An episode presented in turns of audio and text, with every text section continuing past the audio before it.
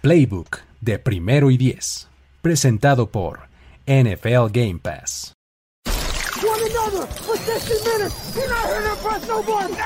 Tenemos la estrategia, tenemos las jugadas, tenemos los imponderables, tenemos las lesiones, tenemos los rumores, tenemos la información, tenemos la experiencia, tenemos sed de fútbol americano. Tenemos todo lo que necesitas saber semana a semana. Playbook, Playbook de primero y diez. El análisis previo más profundo de la NFL con nuestro profesional grupo de expertos Ulises Arada, Jorge Tinajero, Luis Obregón y Antonio Sempere. Playbook, ¿tenemos tu atención?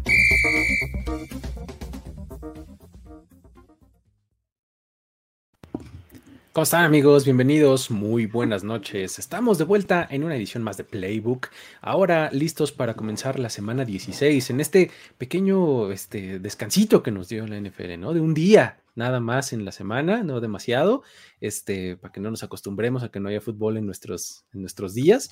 Entonces, este, estamos a punto de comenzar ya la semana 16, los últimos tres partidos de la temporada regular. Eh, la NFL nos va a decir que nunca ha estado más reñido, casi casi esto. Tenemos solamente un equipo calificado a playoffs, solamente cinco eliminados hasta el momento y todos los demás matemáticamente tienen posibilidades de meterse a postemporada. Con esto, vamos a dar inicio a Playbook, acompañado como siempre, yo, Luis Obregón, de Jorge Tinajero y Two Girls, One Cup, The Cooper Cup. Qué barbaridad. Ay, apenas estoy viendo ese, ese nombre. Pero... Ah, me, me, hackearon, perdón. ese cup era con una sola C. No, Sí, el cup era sin. K y con C y con una P, o sea, no sé. Sí. Pero bueno, creo que eh, si la NFL buscaba razones para eh, decirle a la gente, ya ven, 17 juegos por equipo es un- una gran idea y parece que ahí va, ahí va bien caminando su proyecto. Pues, pues sí, o sea, si lo que quieres es que equipos con eh, cuatro o cinco victorias sigan, este, bueno, peleando por, por Matemáticamente, playoffs, sí. pues sí, ¿no? Pero bueno, este, creo que ese es el, ese es el asunto de, de, este, de la NFL hoy día. Y este, con eso, una vez más, ya no tenemos, no tenemos Vice, ya esto se acabó, es cosa del pasado, hace un par de semanas que eso ya no existe. Tenemos juegos en sábado nuevamente. El día de Navidad, el 5 de diciembre, vamos a estar viendo un par de juegos. Entonces, eh, abusados ahí no se lo vayan a perder. Y si en algún momento ustedes pues prefieren no o tienen otras ocupaciones, otros compromisos, ya saben que ustedes pueden verlo por NFL Game Pass, porque este programa es presentado por Game Pass, en donde eh, ustedes pueden ver los partidos tanto en vivo como on demand, ¿no? Cualquier dispositivo que ustedes les guste más utilizar para ver sus juegos, su televisión, su computadora, su tablet, su teléfono, lo que ustedes quieran, pueden utilizar para ver los partidos en vivo y en HD o on demand y en HD versiones condensadas y demás. Creo que es una muy buena opción y ahorita tienen descuentazo, ¿no? Entonces, este, no se lo pierdan. Ahí está el link en la descripción de este video y pues, nada más es cosa de darle clic y crear su cuenta porque además, eh, a pesar de que ya se vaya a acabar la temporada, pues tienen ahí todavía acceso al contenido durante buena parte del off-season, hasta julio es cuando eh, caducan las, este, las suscripciones, ¿no? Entonces, así es como... Eh, ustedes pueden ver de una gran manera la NFL. Con esta ahora sí vamos a comenzar con los partidos de esta semana, en donde el jueves por la noche nos trae un partido entre los San Francisco 49ers y los Tennessee Titans. Eh, si alguien no quisiera hablar de alguno de los partidos, pues ya sabes que puede utilizar su Miles, digo, su Hard Pass, perdón, y el contrarresto sería el Miles Garrett, ¿no? Entonces, ¿Qué les parece este partido de jueves? Creo que vale la pena platicarlo, ¿no? Porque tiene buena implicación de playoffs en ambas conferencias. Este, el Nissan Stadium va a abrir las puertas para que lleguen los 49ers y unos 49ers que ya descartaron a Elijah Mitchell, no va a estar. Eh, unos Titans que este, van a recuperar todo, indica a AJ Brown. Eh, no sé si eso sea este, suficiente o no, pero son equipos que están en momentos un poco contrastantes, porque los 49ers se ven muy bien, están pasando por una buena racha, y los Titans, al contrario, últimamente no se han visto nada bien. ¿Cómo, ¿Cómo, lo ves, Jorge? ¿Por dónde empezarías a platicar de este juego? Sí, y antes que nada recordarles que eh, tenemos Hard Pass y tenemos Miles Garrett. Y, y, como son 16 juegos, somos 3, me gustaría que el, el pueblo tuviera su, su, Hard Pass. Este, pero úsenlo sabiamente, muchachos. Eh, por favor, Mira, no, no nos vayan a... Ahorita ya está Joseph aquí diciendo Hard Pass. No, espérate, o sea, es... Fíjate, en, en, en, en, el mejor espíritu de, de preservar el bien común, yo diría que el de Jets contra Jacksonville lo obviáramos y, y, no nos costara hard pass ni al pueblo ni a ninguno de nosotros. Me, me parece bien. Creo que ese es el único que no vamos a hablar. ¿no? Luigi, eres un hombre sabio, o sea, sinceramente. O sea, o sea, mi admiración por ti crece cada semana y, y con este gesto, bueno, hoy se disparó. O sea. Hombre. A las nubes, a las nubes como están los San Francisco 49ers en este eh, final de temporada. Me parece que es el equipo que llega en mejor momento a este juego. Y como bien dices, los Titans están sufriendo por eh, rescatar esta ofensiva, que en un principio decíamos, mira, si están, si están haciendo buen trabajo sin Derrick Henry, mira, están anotando, están ganando, no, no pasa nada. Y creo que eh, conforme ha avanzado esto, las defensivas le han sabido jugar a, a estos Titans. Ryan Tannehill no está pudiendo con el paquete de echarse toda la ofensiva al hombro y además de que también tiene lesiones claves en sus wide receivers, ¿no? El caso de Julio Jones que apenas regresó y AJ Brown que ya fue activado, bueno, ya lo sacaron del IR, pero no sabemos si va a jugar para este juego.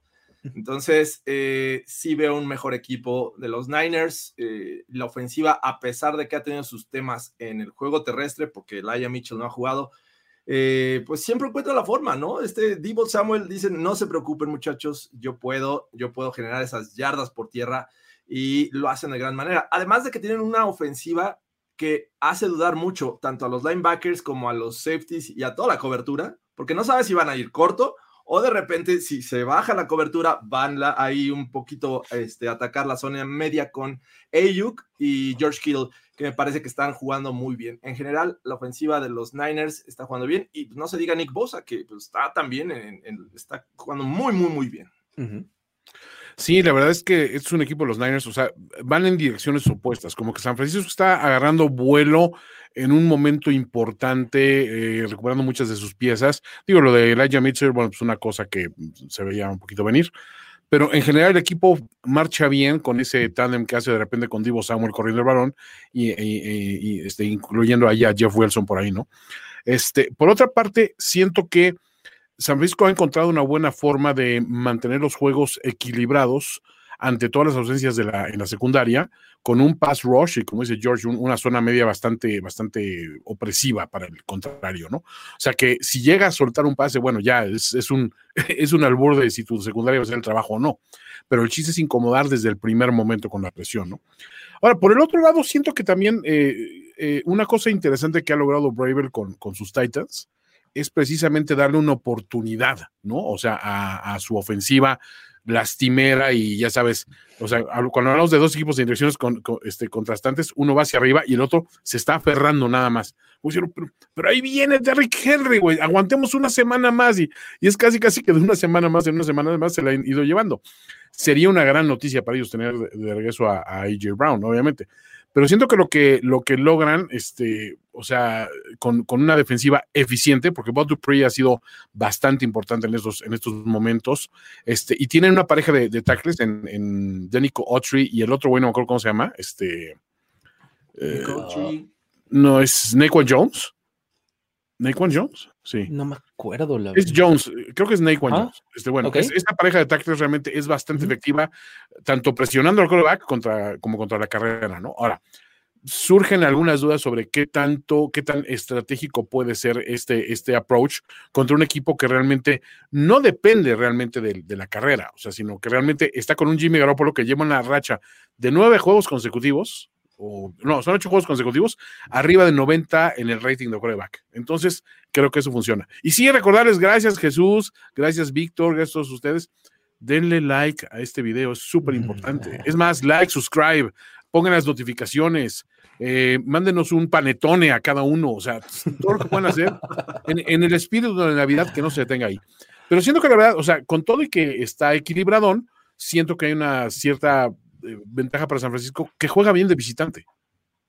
Eh, el, para apuntar ahora sí es Naquan Jones, como bien lo decías, este novato, tackle novato de, los, de los Titans, eh, y lo está haciendo bastante bien, efectivamente, ¿no? Es, eh, creo que ahí está un poco la clave, ¿no? En, si esta, esta, línea ofensiva de los, de los Titans va a poder contener ese pass rush, porque realmente los Titans han perdido esa, esa identidad del, del, juego como poderoso que antes los caracterizaba cuando tenían a Derrick Henry, que podían machacarte más por sus piernas que, cualquier otra cosa y que mantenían viva la amenaza del juego aéreo gracias a ese juego terrestre, ¿no?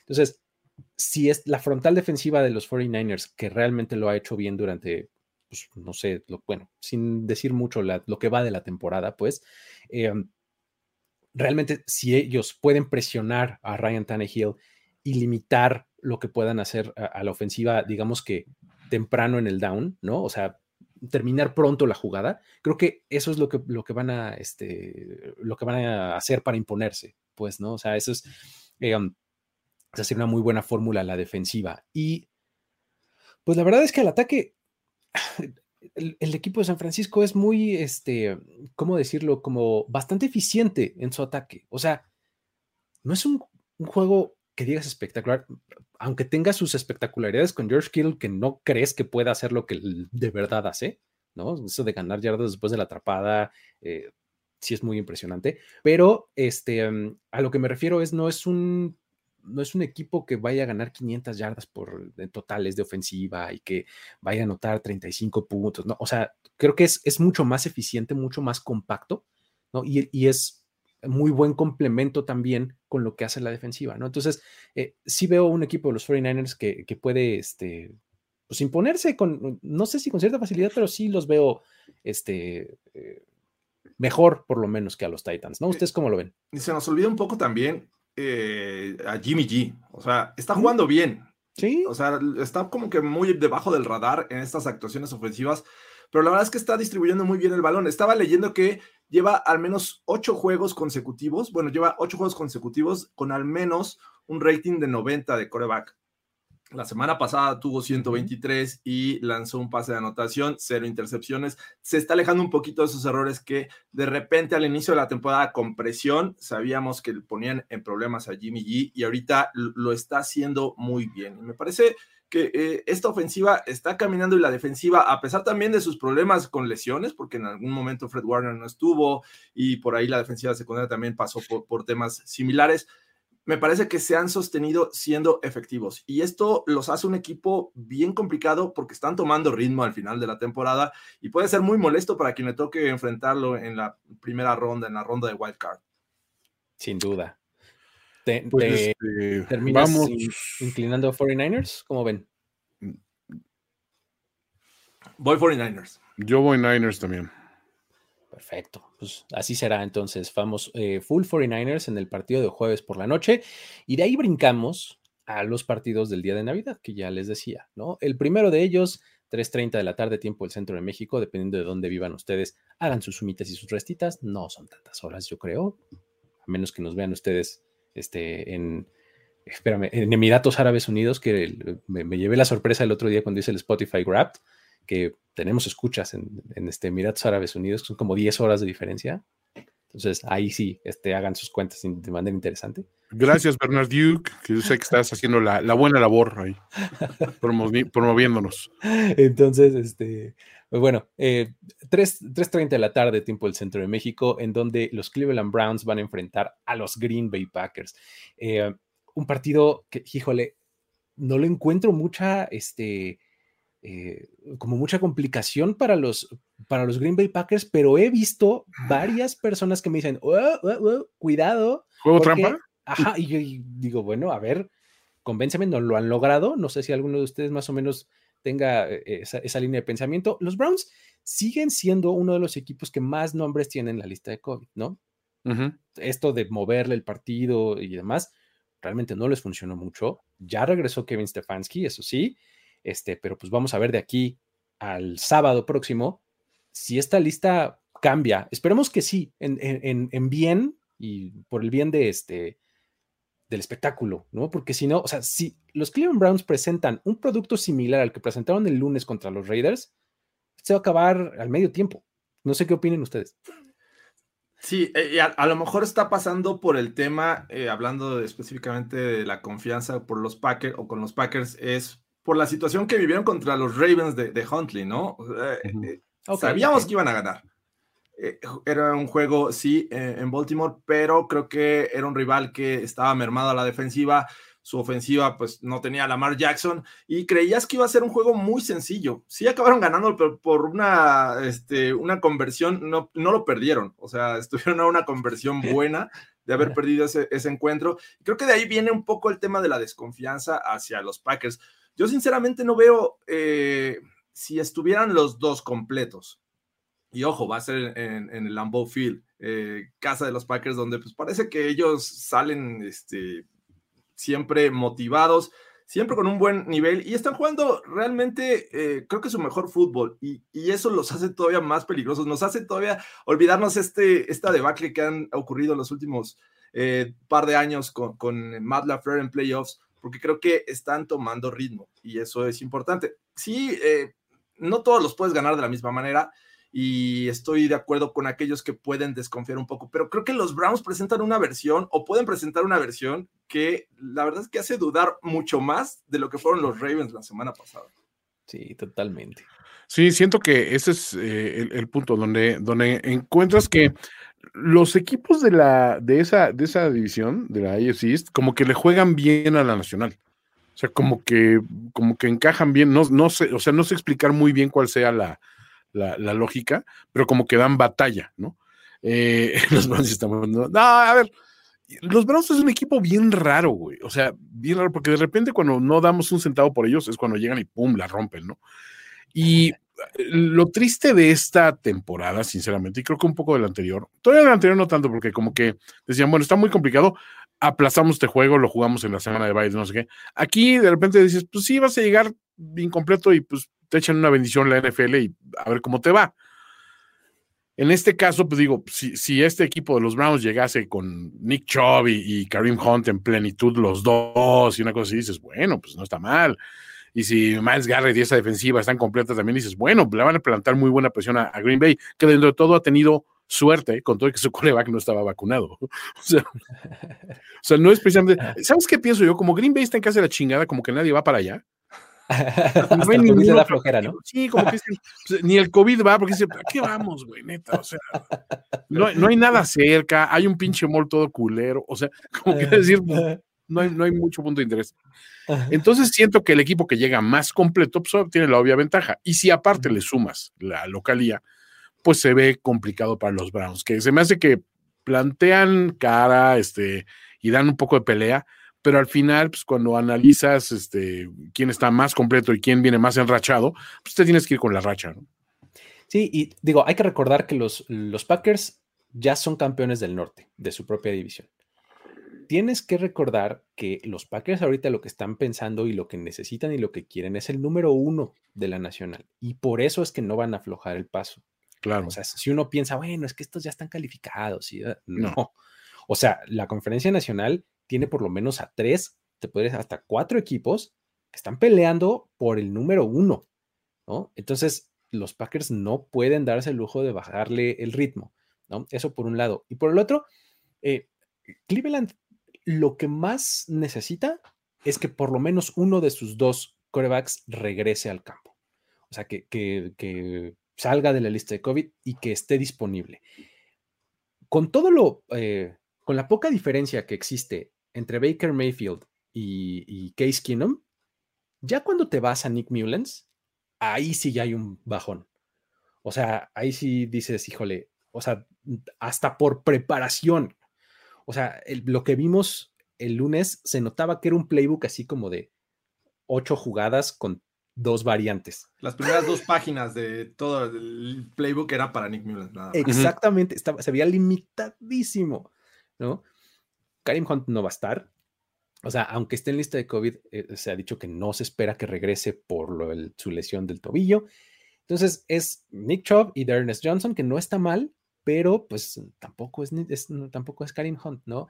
Entonces, eh, creo que otra de las adiciones clave que esperarían los Browns tener sería ya Devion Clowney, ¿no? Que en algún momento ya se vio como un complemento interesante para Miles Garrett, y pues bueno, estuvo en la lista de COVID, ahora si regresa también puede estar interesante, ¿no? Entonces, creo que de, eso depende todo lo competitivo que pueda hacer este partido, yo creo. no, y Garrett está, Garrett está, tocadón, acuérdate también. Entonces, alguien tiene que sacar las castañas del juego, ¿no? Exacto. Entonces, eh, sí, sí, sí, creo que va a depender mucho de qué tenga disponible Cleveland para utilizar en el campo el sábado para que este juego sea competitivo o no. De en fuera, creo que se puede acabar muy pronto. Si no presentan un coreback que preocupe, van a tener ocho hombres en la caja y hasta nueve posiblemente en algún momento. Y con eso, mira, te quitas de problemas. Así lo hicieron los Raiders eh, este, el lunes pasado con Jonathan Abram. Si es que eh, yo creo que vamos a ver algo muy similar si es que no recuperan algunos de sus corebacks.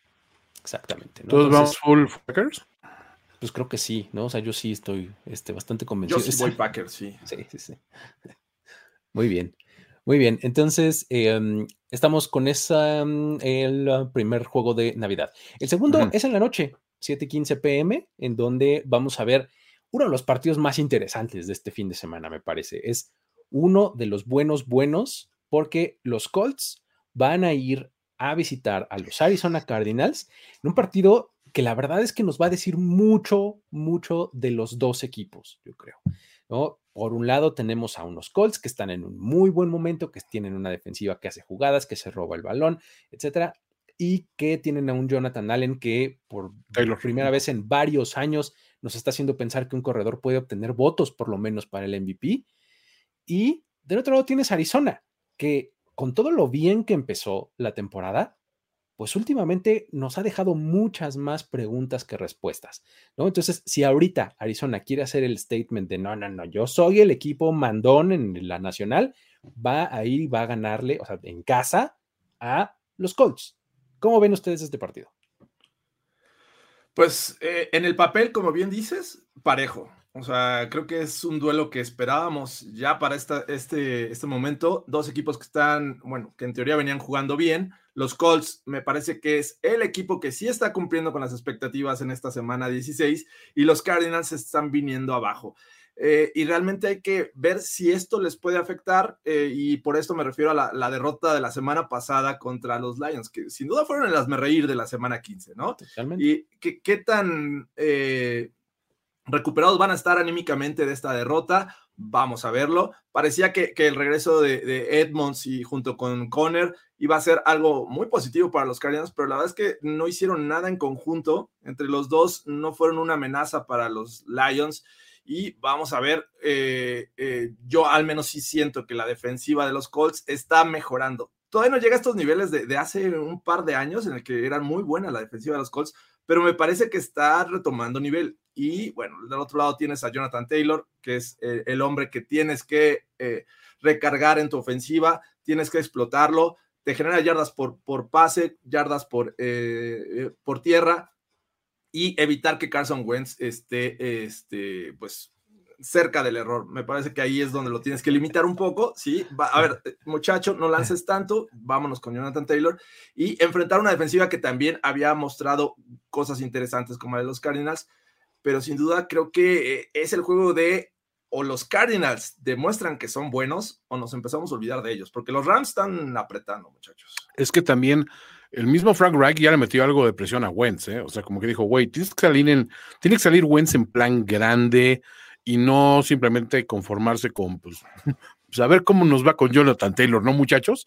O sea, como para decir, sí tienes que aportar, tienes que jalar agua para tu molino, cabrón. O sea, no, no estás aquí nomás de pinchador, ¿no? Porque estar así contra un equipo como los Cardinals no alcanza.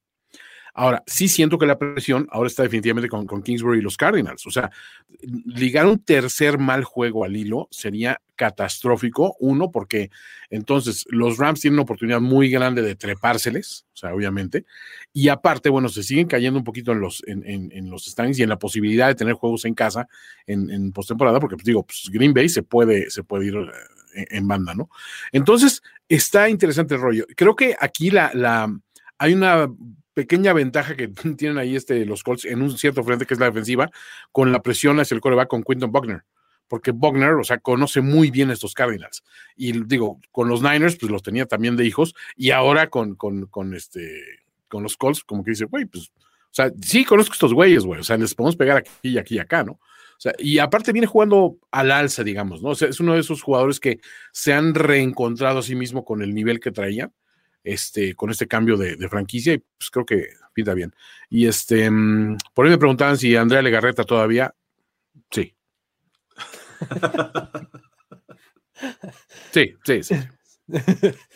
Este, creo que los, eh, ah, los Cardinals tienen este, están viviendo otra vez este, este fenómeno que les pasó igual la, la, semana, no, la temporada pasada, que es, empezaron el año fuerte, eh, el año pasado los Cardinals creo que empezaron como 5-2 o 6-2 o algo así, o sea, empezaron la temporada fuerte y de repente se fueron cayendo, cayendo, cayendo, cayendo y se quedaron fuera de playoffs del todo, ¿no?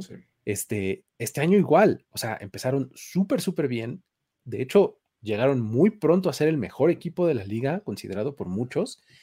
Y ahorita están en este bache en donde, híjole, están dejando muchas dudas, ¿no? Entonces, creo que eh, para este partido, sí, una clave importante es que Wentz este, limite la experiencia de Carson Wentz, como me gusta decirlo a mí. O sea, la experiencia de Carson Wentz incluye todo, ¿no? Incluye un pase espectacular a Michael Pittman, incluye este, un fumble, ¿no? Este, una interferencia espectacular a Michael Pittman también. Eh, una interferencia espectacular de, a, T.Y. Hilton, ¿no? Sí, totalmente. es el pan y la sal. Exactamente, ¿no? Y una intercepción que te, que te deja así de... ¿Qué, estabas pensando, Carson? Así, ¿no? todo eso incluye la, experiencia de Carson Wentz, ¿no? De repente un scramble ahí interesante en donde gana 12, 13 yardas, ¿no? O sea, tiene Y después, y después un fumble en el snap. Y... Eh, milagrosamente recupera su línea, pero que él pone cara de, de, de, de, de mesera. Estamos, ¿dónde quedan los chilaquiles de la orden de la sí, sí, sí.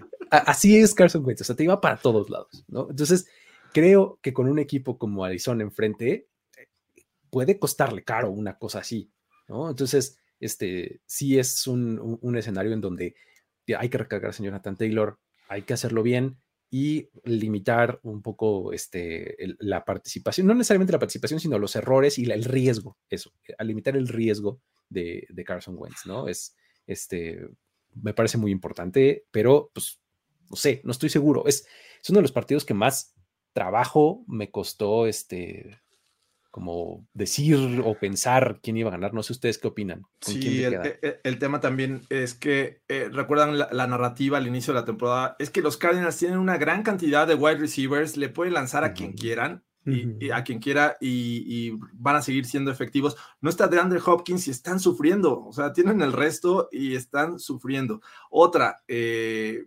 positiva para, para Arizona, presionan muy bien al coreback, creo que este es una de sus cualidades y eh, tienen uno de los mejores Titans, me parece, Ertz, eh, este, en este momento. Y la semana pasada los Colts sufrieron ahí por detener a Hunter Henry, ¿no? Que me parece que no está en el nivel de, Ertz, de, Zach Ertz. Así es que atención ahí, me parece que son dos situaciones en las que podrían aprovechar los, los equipos uno del otro. No, y también añade que Kyler Murray también está, pues, creo que arriba de Mac Jones, ¿no? O sea, al menos en, al menos en versatilidad. Oye, Craig Reynolds les hizo más de 100 yardas la semana pasada a los Cardinals. Ahora, imagínate. qué les espera con Jonathan Taylor, ¿no? Burt Reynolds les pudo haber hecho la 100 yardas. Burt Reynolds también, ¿cómo no? Muy bien. Este, Yo voy Cards, ¿eh? me costó mucho trabajo también, pero siento que ligeramente, o sea, para empezar, Cardinals tiene más por qué jugar. O sea, Cardinals como que sí está como que muy adentro de esta cuestión y está jugándose mucho y sobre todo, digo, una tercera derrota de sería catastrófica. O sea, creo que es algo que sí no se puede permitir y es de las cosas que le ponen la soga en el cuello a un coach, por bueno que, que sea su récord, por el precedente del año pasado que tú mencionaste.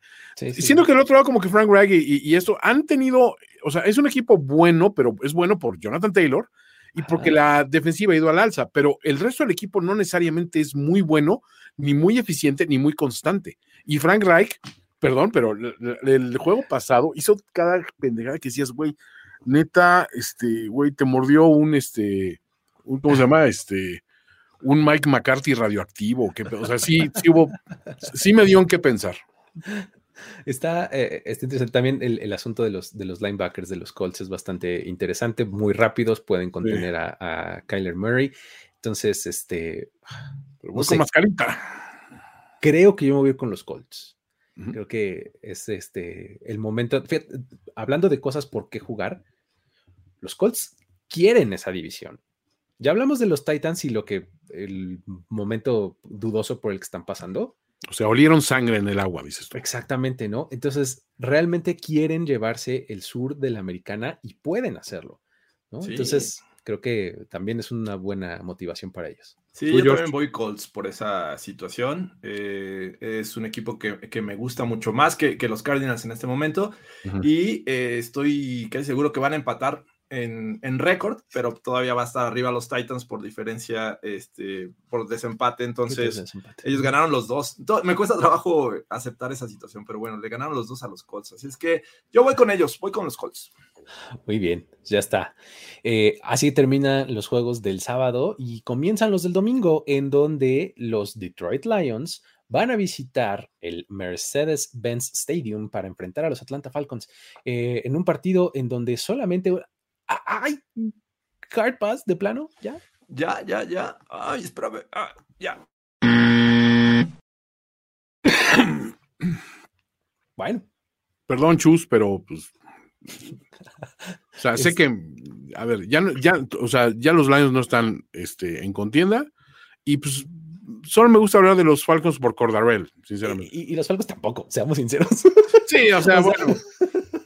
A ver, matemáticamente. Es lo que te digo, o sea, cuando tienes equipos de seis victorias, como los Falcons, no, no eliminados, dices, ¿qué está pasando? Ya. A ver, quiero poner rápidamente orden en ese chat. O sea, José Pedrerol, o sea, con todo que seas el titular del chiringuito, estás así de irte por hacer una pregunta tan pendeja como Maribel Guardia o Susana Zabaleta. La Guardia Nacional siempre. O sea, siempre. Ya. La Guardia Nacional. Ay, un día les voy a contar una anécdota de Maribel Guardia en un viaje. Pero bueno, este. Uh. A ver, sí, todos tenemos que preparar una anécdota de Maribel Guardia para la próxima semana, porque yo tengo una también. muy chistoso. Y es navideña. Sí, bueno, incluye un árbol de Navidad de fondo. O sea, era, diciembre, vamos a decir. Calla, calla. No me hagas soñar. Este, ¿Con quién van? Eh, ¿Detroit Lions o Atlanta Falcons? ¿Qué dicen?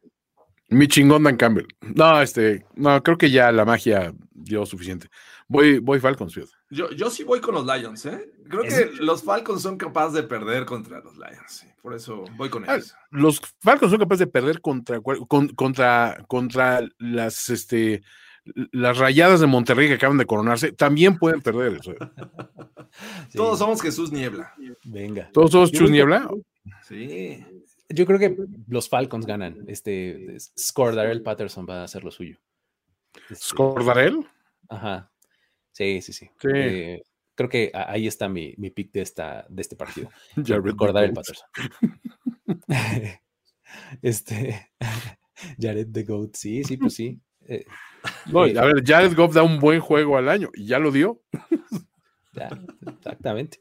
Entonces, además es contra los Cardinals siempre, ¿no? Está, la estadística ahí de que totalmente. ha vencido cada vez a los, a los Cardinals menos una. Este Pero bueno, exacto. Eh, siguiente juego del sur de la Nacional. Tenemos a los Tampa Bay Buccaneers contra los Carolina Panthers, en donde Cam Newton va a ser titular.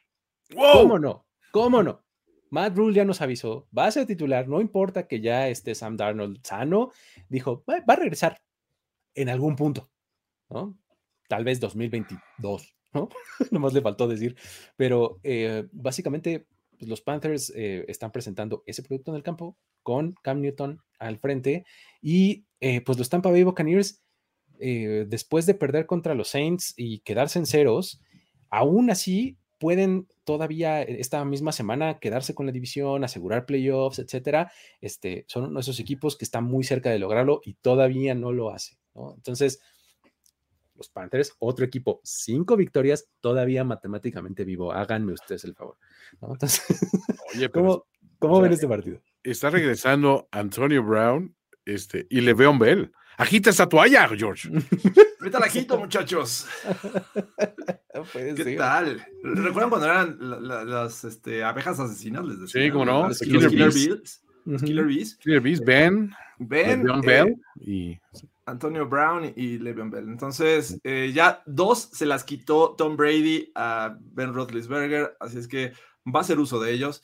Me, me- me da mucha este, risa de repente ver este caso de Antonio Brown, ¿no? Que hace unos, eh, unas semanas que supimos de esta suspensión, eh, todo estaba bien con temas de, de- de wide receivers, estaba jugando muy bien Godwin, eh, Mike Evans también sigue gran nivel, Gronkowski se veía también con buenas actuaciones. Y decía en ese momento Arians, eh, la verdad es que yo no le voy a dar más oportunidades a Antonio Brown. En el momento que, que comete un error, se va a ir. Y justamente cuando eh, vuelve a ser activo, se acaba su sanción, pues hay problemas de lesiones para los Pats. Digo los Pats, los Bucks, perdón. Eh, sigo cometiendo chelas para todos la próxima semana, perdón.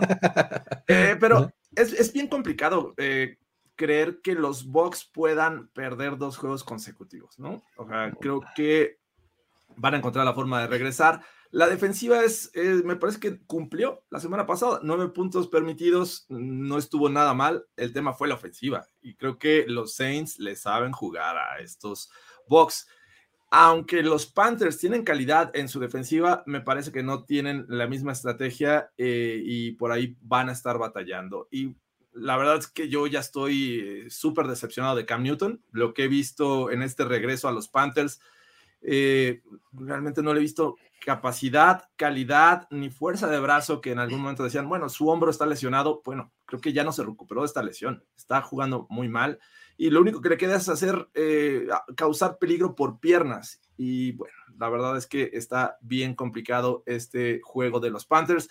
Yo por eso no creo que vayamos a ver una sorpresa, pese a que es un, duelo divisional.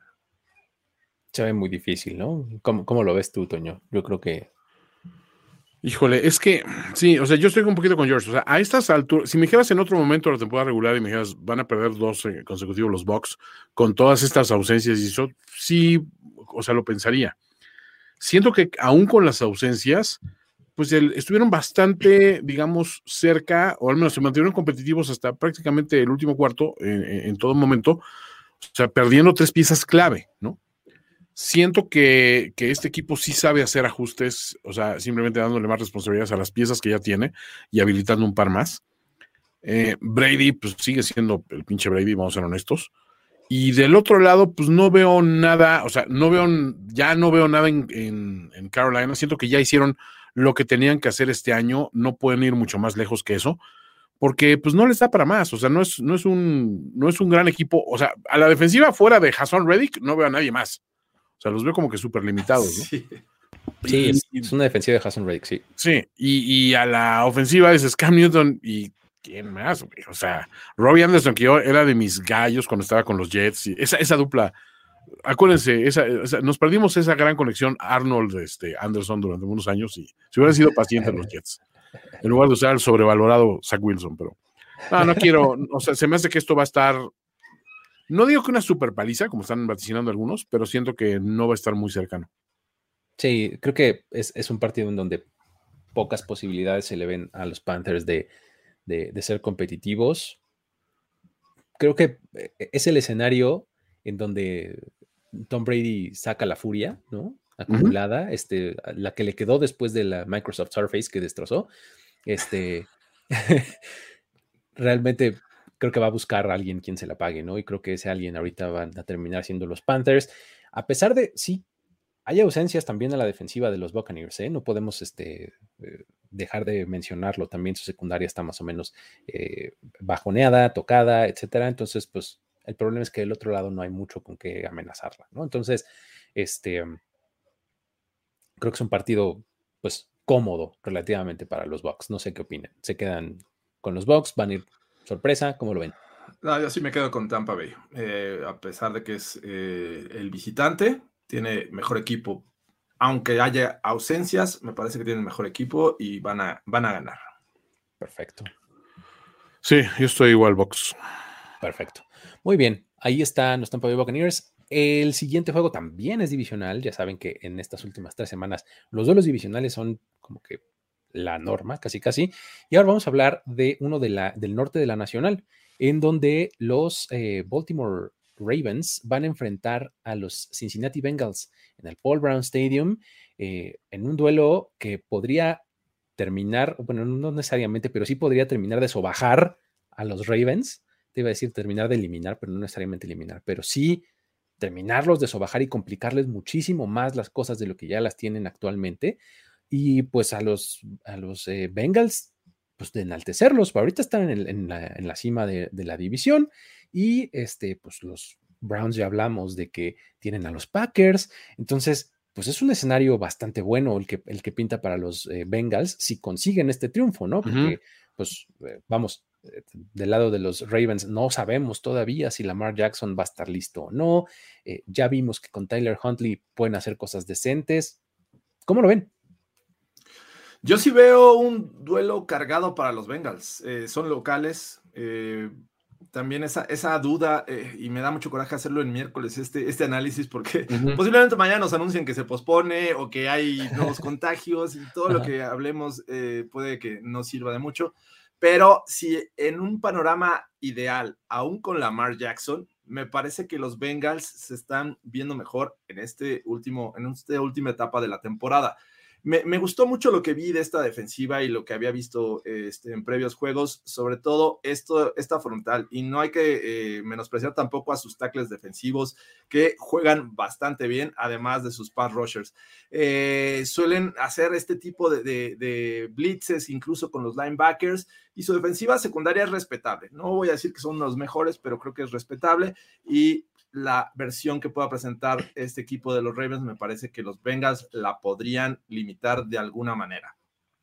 Del otro lado, bueno, tenemos a, la ofensiva de Joe Burrow, que me gusta cada vez más, eh, está haciendo un buen trabajo, con, eso sí, un buen cuerpo de, wide receivers, Higgins, Boyd, eh, Jamar Chase, y si a eso le sumas este, bajo el radar a Usoma, que de repente como que ah, ahí anda corriendo un Tyrant, y si está libre lo va a encontrar y además le sumas a Joe Mixon. La semana pasada salió medio tocado. Vamos a ver cómo juega en este, en este encuentro. Y por ahí tienes a Piran, que me, parece un, sólido eh, backup.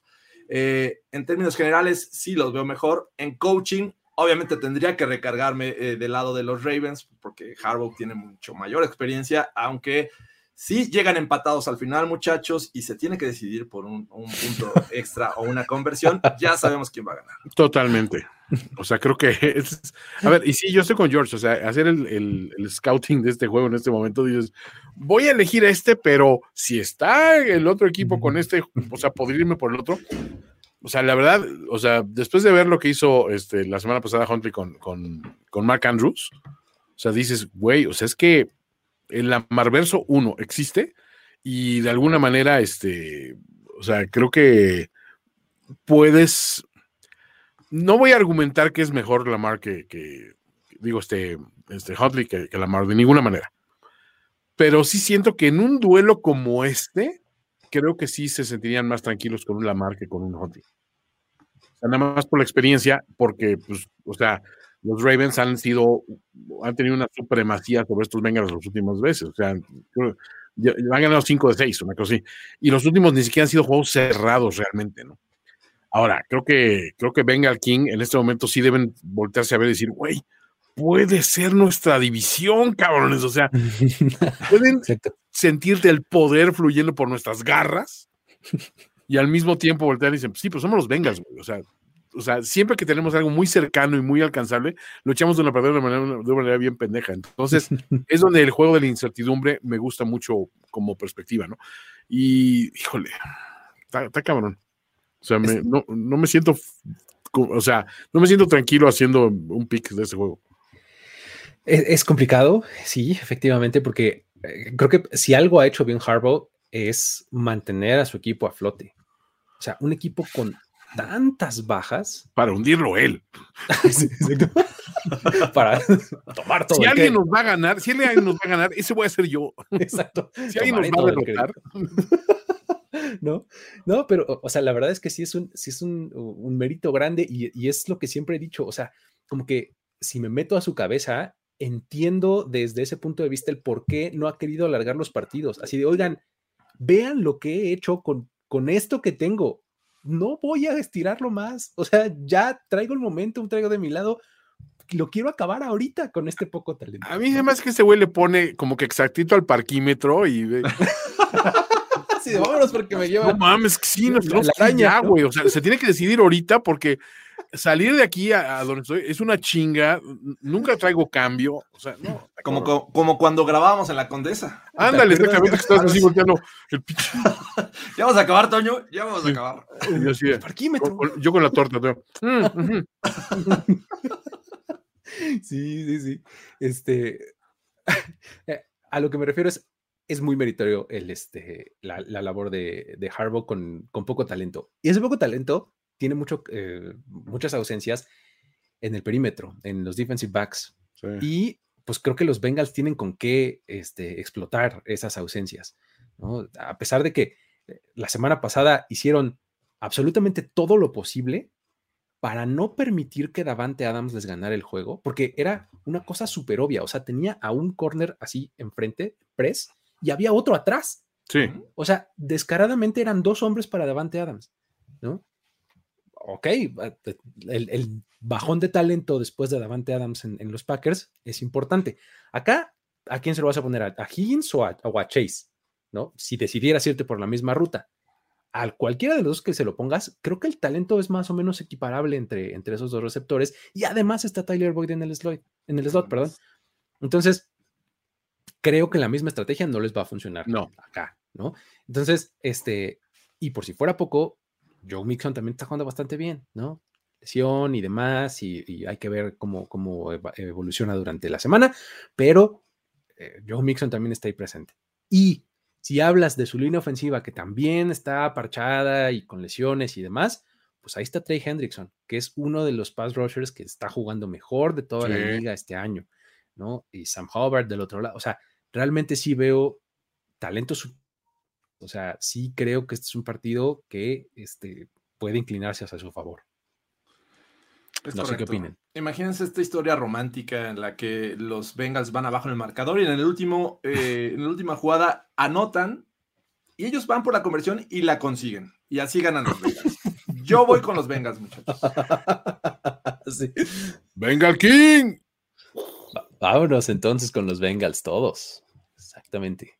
Ese es, ese es el lado correcto en esta ocasión. Full Perfecto. Bengals. Eh, um, vámonos entonces a platicar del siguiente juego en donde los eh, Chargers van a ir a visitar Houston para enfrentarse a los Texans.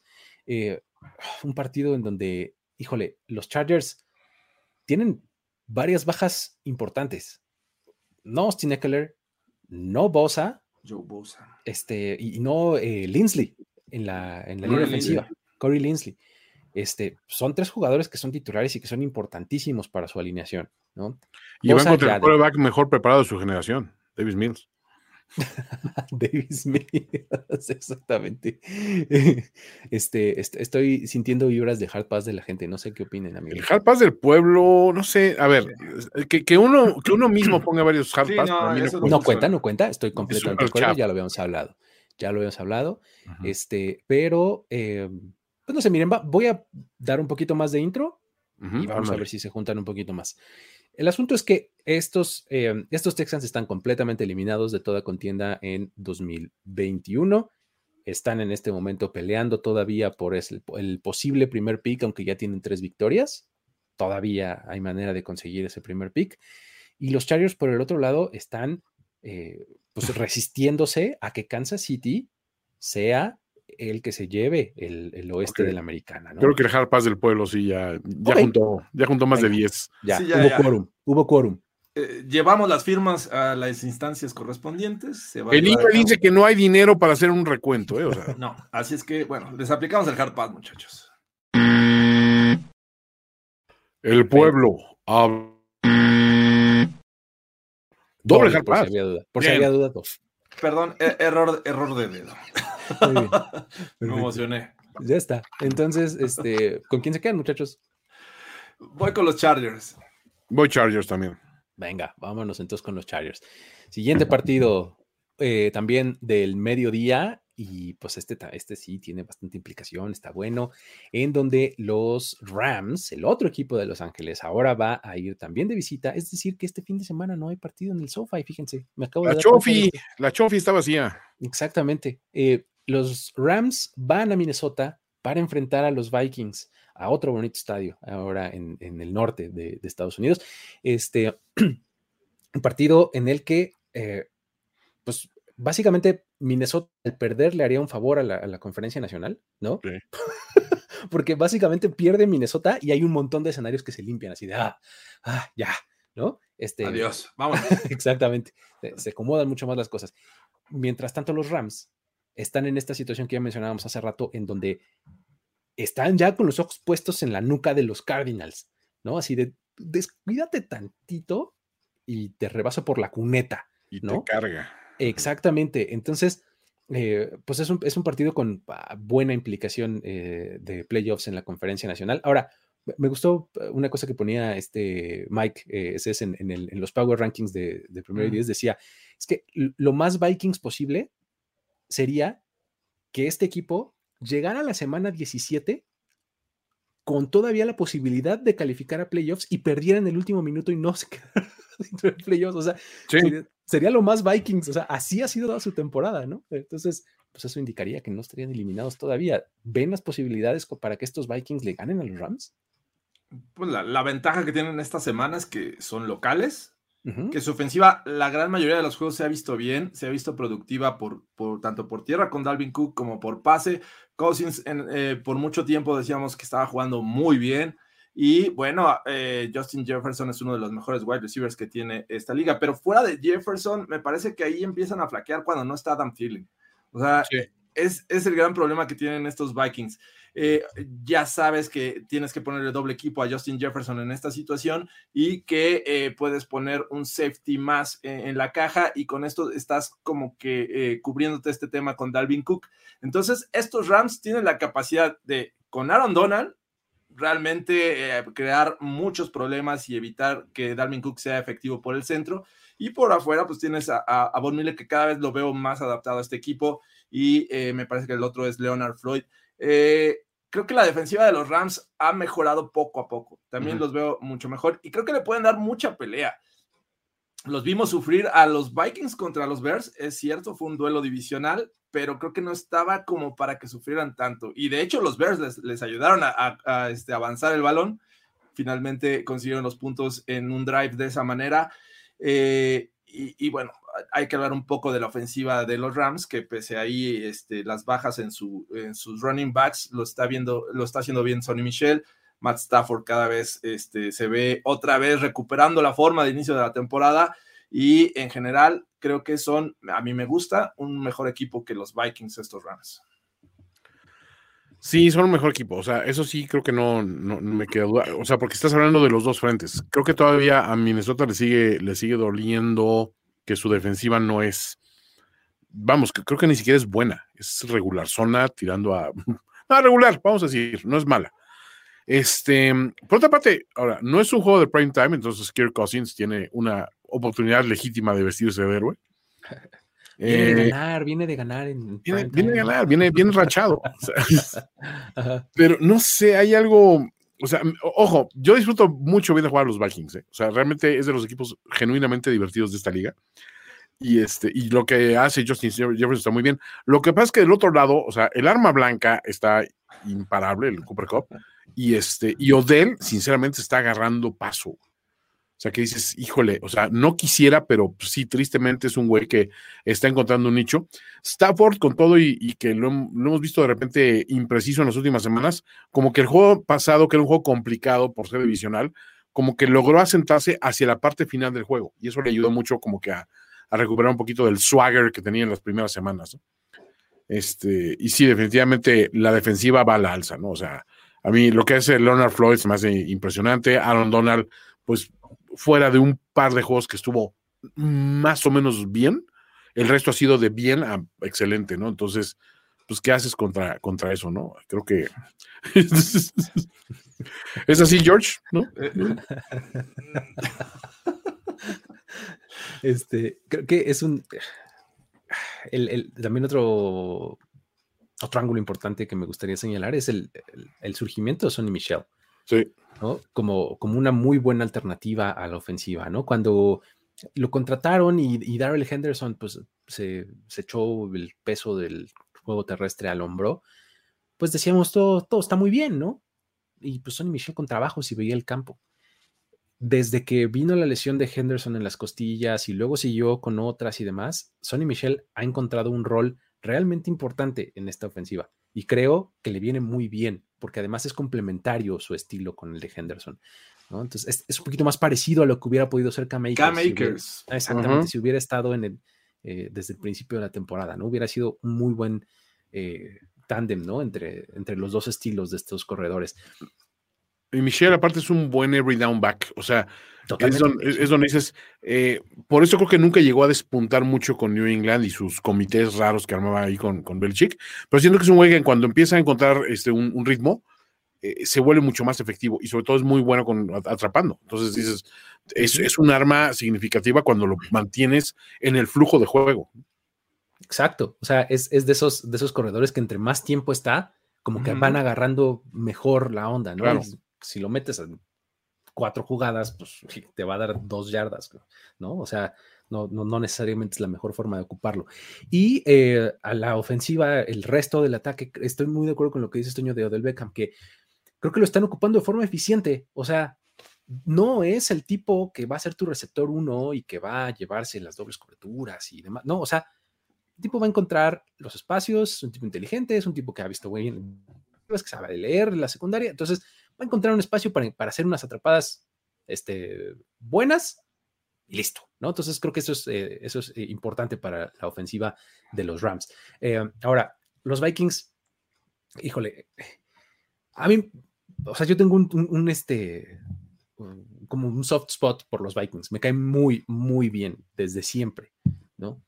Me caen muy bien y, realmente es un equipo con mucho talento, pero estoy de acuerdo con lo que decías, eh, Jorge, de que sin Adam Thielen le facilitas mucho la labor a las defensivas rivales, ¿no? O sea, porque el bajón con respecto a quien me diga si KJ Osborne o eh, lo que ustedes me digan de, receptores de, de, los Vikings, es significativo el bajón y Justin Jefferson pues no la pasa tan bien. Va a encontrar la manera de tener recepciones porque es así de talentoso, pero su producción va a bajar, ¿no? Entonces, este, creo que no, no, uh, no tienen el mejor de los panoramas enfrente de ellos. O sea, por más que sí le pueden complicar el partido a los Rams, creo que van a encontrar la forma los de Los Ángeles de llevarse la victoria. ¿Qué opinan ustedes, amigos? ¿Vas Rams, este, George? Sí, creo que voy Rams. Creo que sí ganan. Sí, sí, vamos Rams. Sí, está, O sea, fíjate, nos dicen por acá, eh, Ramsey puede cubrir a Jefferson. Pues sí, o sea, si puede ser. A, Van Jefferson en los entrenamientos, que no pueda con Justin Jefferson. Claro. es lógico. ¿No? Entonces, este, sí, pues vámonos con los Rams, entonces, perfecto. Siguiente partido, tenemos a los Bills contra los Patriots. Otro de los buenos juegos de este fin de semana, este, porque pues hay un montón de, historias por donde lo podemos entrar, ¿no? Eh, los Bills de entrada, si llegan a perder, y esto se combina con una victoria de Miami, los Bills están fuera de playoffs y están en tercer lugar de la AFC East, si eso sucede, ¿no? Del otro lado, si los Patriots pierden, que pierden mucho brillo. Una segunda derrota consecutiva, uh, cuidado, ¿no? Y pues obviamente no podemos dejar de pensar en la última vez que estos dos se enfrentaron y en la forma y en solo tres pases. O sea, siento que el, partido pasado va a ser recordado como hasta con nombre, ¿no? Sí, el juego de los tres pases, ¿no? O sea, cosas así. Entonces, creo que esto es el inmediato eh, siguiente y como que los Bills algo deben de tener ahí, ¿no? Este, como que guardado. Huyo. por lo, ¿No? Sí. Entonces, este, creo que hay, hay un montón de, aristas por donde le podríamos entrar. Eh, ¿Cuál es la que más les gustaría destacar, Jorge? ¿Cómo lo ves? E, es que justo es eso. Eh, ¿De qué forma o qué tipo de juego, estilo de juego, estrategia puedes implementar nuevo que no conozca Bill Belichick de ti en este momento, y me refiero a los Bills. O sea, ¿qué le puedes presentar? El juego terrestre, tal vez, ¿no? Eh, eh, un poderoso juego terrestre que no sea con Josh Allen. Me refiero con sus running backs. Y creo que eh, no lo van a hacer los Bills, por lo cual me cuesta mucho trabajo viendo a los Bills compitiendo en este juego, porque eh, obviamente el, pasado fue eh, una estrategia basada también en el clima que se presentó esa noche, pero esta ocasión, aunque pueda ser frío, creo que se va a poder lanzar y ahí es donde yo quisiera ver a un Josh Allen haciendo cosas distintas, algo que no le hayamos visto en, este, en esta su corta carrera. Entonces, es, yo creo que ir en contra de lo que puede hacer Bill Belichick, una vez más, contra estos Bills, que los conoce muy bien, que ya sabe eh, cuál es su, punto débil. Me parece que no va a ocurrir para estos Bills. Me, cuesta mucho trabajo. Eh, me han decepcionado eh, cuando han tenido juegos importantes y no los hemos visto más que ese de los Chiefs. Y es la única estrellita que tienen esta temporada, porque el resto pues, han destrozado a los Texans. no pudieron con los Jaguars. y con los Panthers recientemente. Entonces, sí, me cuesta mucho trabajo ver que estos Bills vayan a, ser dominantes en este juego, que es algo que se, necesita porque su defensiva de los Pats está jugando muy bien. Sí, la defensiva de los Pats definitivamente es un, es un punto con el que te tienes que reconciliar de que pues, hay que jugarlo de una manera distinta. Sin embargo, o sea, toda la lógica me dice que los Pats tienen una ventaja por jugar en casa, por haber sido mucho más consistentes, por haber sido conservadores en el ataque aéreo y saberlo liberar en momentos clave con un, con, con un Mac Jones prudente, vamos a llamarlo así, con un juego terrestre que a final de cuentas, pues entre unos y otros sumas y, avanzas, con un Horton Henry que va súper a la alza, o sea, como encajó muy bien en este esquema, o sea, como que todo me dice eso. Pero por otro lado, siento que los Bills es, es el, el juego donde dices, a ver, espérate, es que esta temporada se define en este juego. Y me apego a esa máxima de Chris Berman de Nobody circles the wagons like the Buffalo Bills. güey, en algún momento tienen que haber cohesión. Ahora, si, si digo una cosa, si en este juego pierden y pierden gacho, y obviamente eso conlleva a perderse playoffs y eso, o sea, no, te, no le auguro nada de éxito al futuro de Sean McDermott, y al de esta unidad en sí, o sea, siento que puede haber como que una gran liquidación de Bills y sabes qué, este núcleo no funciona, no lograron cohesionar como equipo en el momento clave que es cuando realmente quieres que suceda. O sea, he visto equipos poderosos aparentemente o que tenían gran potencial desmantelarse por menos que esto. O sea, me vienen a la mente los Seahawks en algún momento, cuando decías, no, es que estos tienen como para armar una dinastía de aquí a 10, 15 años, ¿no? Clásico de este clásico de reaction cuando se acaba el Super Bowl. No dinastía. O sea, ve nomás, es que ve, están armados por todas partes, hasta los dientes. Cuando ganaron Eagles también decías, no, es que espérate todo. Y cuando se ve la siguiente eh, temporada de que pues realmente no estabas tan completo, nomás lograste conjuntarte en un momento clave y todo este rollo. y, y, no fue una situación así, empieza de repente, bueno, no, esto sí pueden, ¿no? Y a la siguiente temporada, pues ves que medio pueden, pero no, y después te das cuenta, pues es que no podían, güey, o sea, lo hicieron una vez y estuvo chingón. Estos Bills, sin haber ganado un Super Bowl, creo que están en esta situación, es decir, es ahorita o nunca, cabrones. O sea, y siento que nada más por eso, siento que nada más por eso tienen oportunidad. Sí, eso es lo que les da la oportunidad, estoy de acuerdo, ¿eh? o sea, el, el sentido de urgencia que deben tener es brutal. O sea, imagínate que después de salir como este, este equipo que eh, eh, favorito casi casi para el Super Bowl, no nada más para llevarse list, o sea, sino para llevar, llegar lejos en postemporada, llegar al Super Bowl, que se queden fuera de playoffs.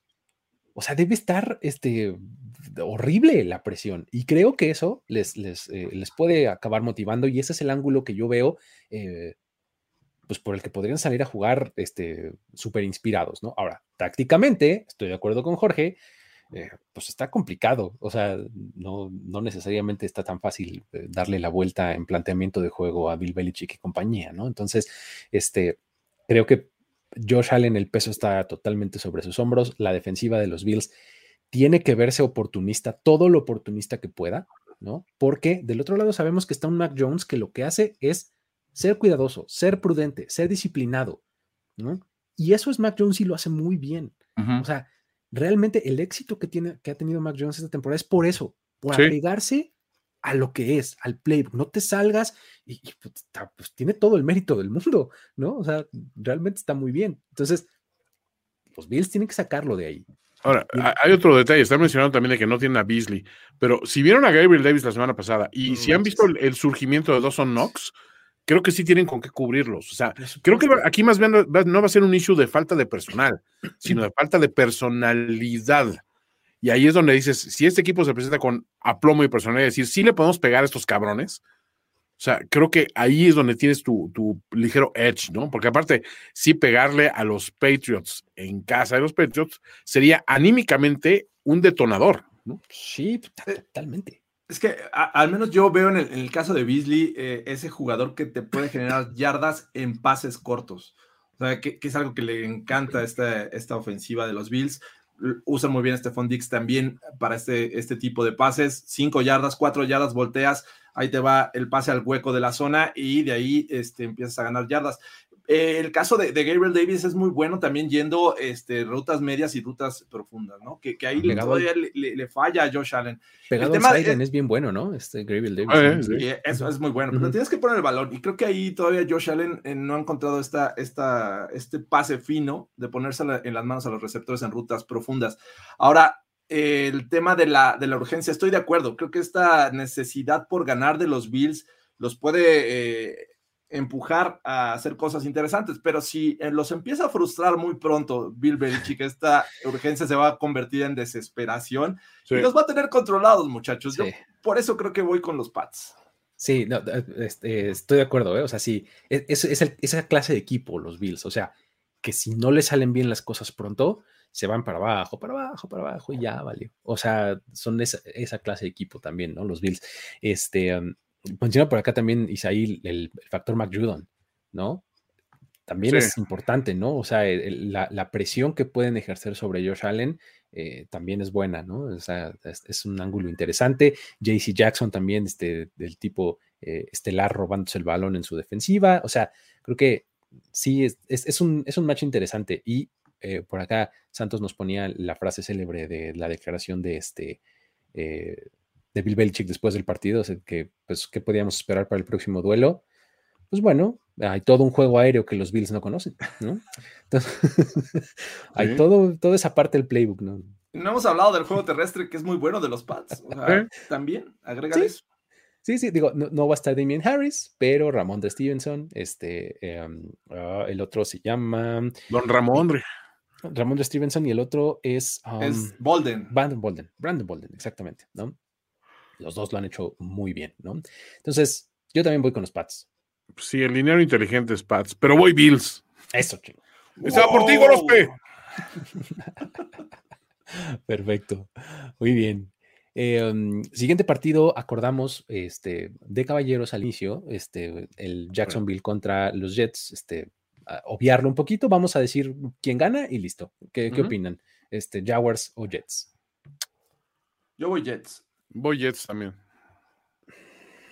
No particular reason. Sí, no, no, me preguntes por qué. Voy Jets. Yo voy a decir Jacksonville. Eso.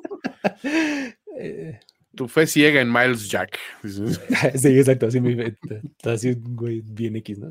Pero no, no, sí. Este, yo creo que Jacksonville. Pues sí, igual, ¿eh? No particular reason, pero. Sí, o sea, es que pues, a ver, ¿qué? O sea, y no, no, no, o sea, ahórrense todos el argumento de, no, es que ahora van a empezar a tanquear así, a, perder este, para el primer. Eso no pasa, señores. No, no, no, Sí, no va por ahí. Pero bueno, vámonos al siguiente, en donde el este de la Nacional tiene un duelo entre eh, el primero de dos duelos de, de este fin de semana, en donde los Giants van a ir a Filadelfia a enfrentar a los Eagles que vienen de ganar en martes por la noche y los ah, los Giants vienen de haberle regalado una soda de tamaño mediano a sus fans este, en su estadio porque realmente se los agradecen y este, pues de haber puesto un producto bastante, bastante malo a la ofensiva. Este, ¡ah! Listo. Vámonos. ¿Quién, quiere gana? De estos, de estos Giants este, con, sin Daniel Jones ya de, Mike Lennon. From, From, me digas, pero no.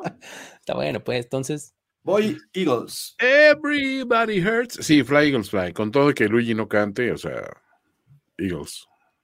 Sí, creo que creo que gana Filadelfia. Sí, no, hay mucho que hacer en este partido. Este, um, vámonos a los juegos de las 3 de la tarde. en donde los Ay, Chicago Bears.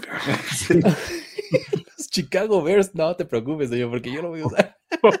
los, los Chicago Bears contra los Seattle Seahawks.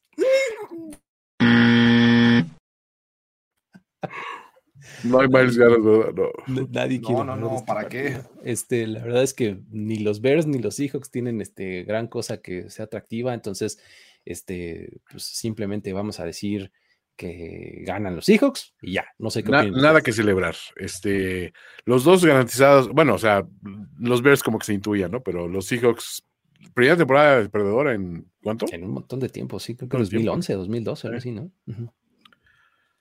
Pobres, No, pobres pues- este, los dos equipos. Creo que ganan los Seahawks. Sí, gana la sopilota, se me hace. Muy bien. Eh, siguiente partido en donde también hay harto este, implicación de playoffs en la conferencia americana. Eh, vamos a agitar esas toallas porque los Pittsburgh Steelers se ven con más posibilidades que nunca en la semana de ir a vencer a Kansas City al Arrowhead Stadium porque no hay Travis Kelsey, no hay Harrison Butker, no hay Tyreek Hill, todos ellos en la lista de COVID.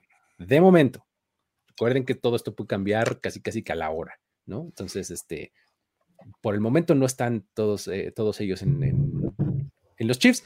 Del otro lado, este Devin Bush también entró a la lista, no necesariamente estaba teniendo su mejor temporada, todo el mundo me ha dicho que apesta, entonces, este, pues no sé si sea bueno o sea malo que no esté Devin Bush, pero el asunto es que los playmakers del lado de, de los Chiefs a la ofensiva, sobre todo, y si le agregas en la defensiva a Nick Bolton, que tampoco va a estar, también está jugando re bien, pues creo que los, los Steelers en este momento se sienten muy optimistas, ¿no? Para mantener eh, sus posibilidades vivas con siete ganados y este, decir, pues estoy esperando que en realidad pierdan los Browns y en realidad pier- pierdan los Ravens para yo poder un poco seguir escalando. ¿Cómo ven este juego?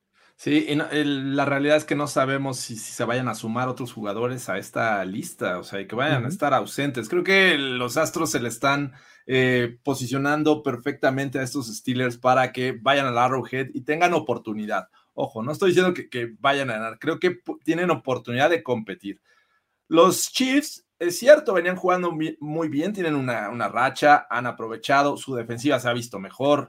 Eh, cada vez permite menos puntos. Vienen de, de, este, sí recibir más de, de 20 contra los Chargers, pero eh, me parece que en general se había visto bien. Ahora, pues va a estar normal. En el caso de Bolton, eso sí me preocupa. Creo que en el centro de, de esta caja, esta defensiva, había hecho una gran labor y ahora pues, va a estar ausente, pero más a la ofensiva. Creo que ahí es donde también los Steelers están, pero a- frotándose las manos, porque sin Kells y sin Tyreek Hill es el sueño húmedo de, de- de cualquier defensiva de la NFL cuando va a enfrentar a los Chiefs. Sí. Ahora, ¿quién le vas a lanzar? A Nicole Hartman, eh, le vas a lanzar a cualquier tight, que me parece que otro Tyrant también estaba en esta Blake lista. Bell. Ujú. Bell, el caso de Bell. También. Y, y este, y le va a lanzar a Robinson, le va a lanzar a, Josh este, Gordon. a- a- ¿Cómo se llama? También Byron Pringle. Pringle. Pringle.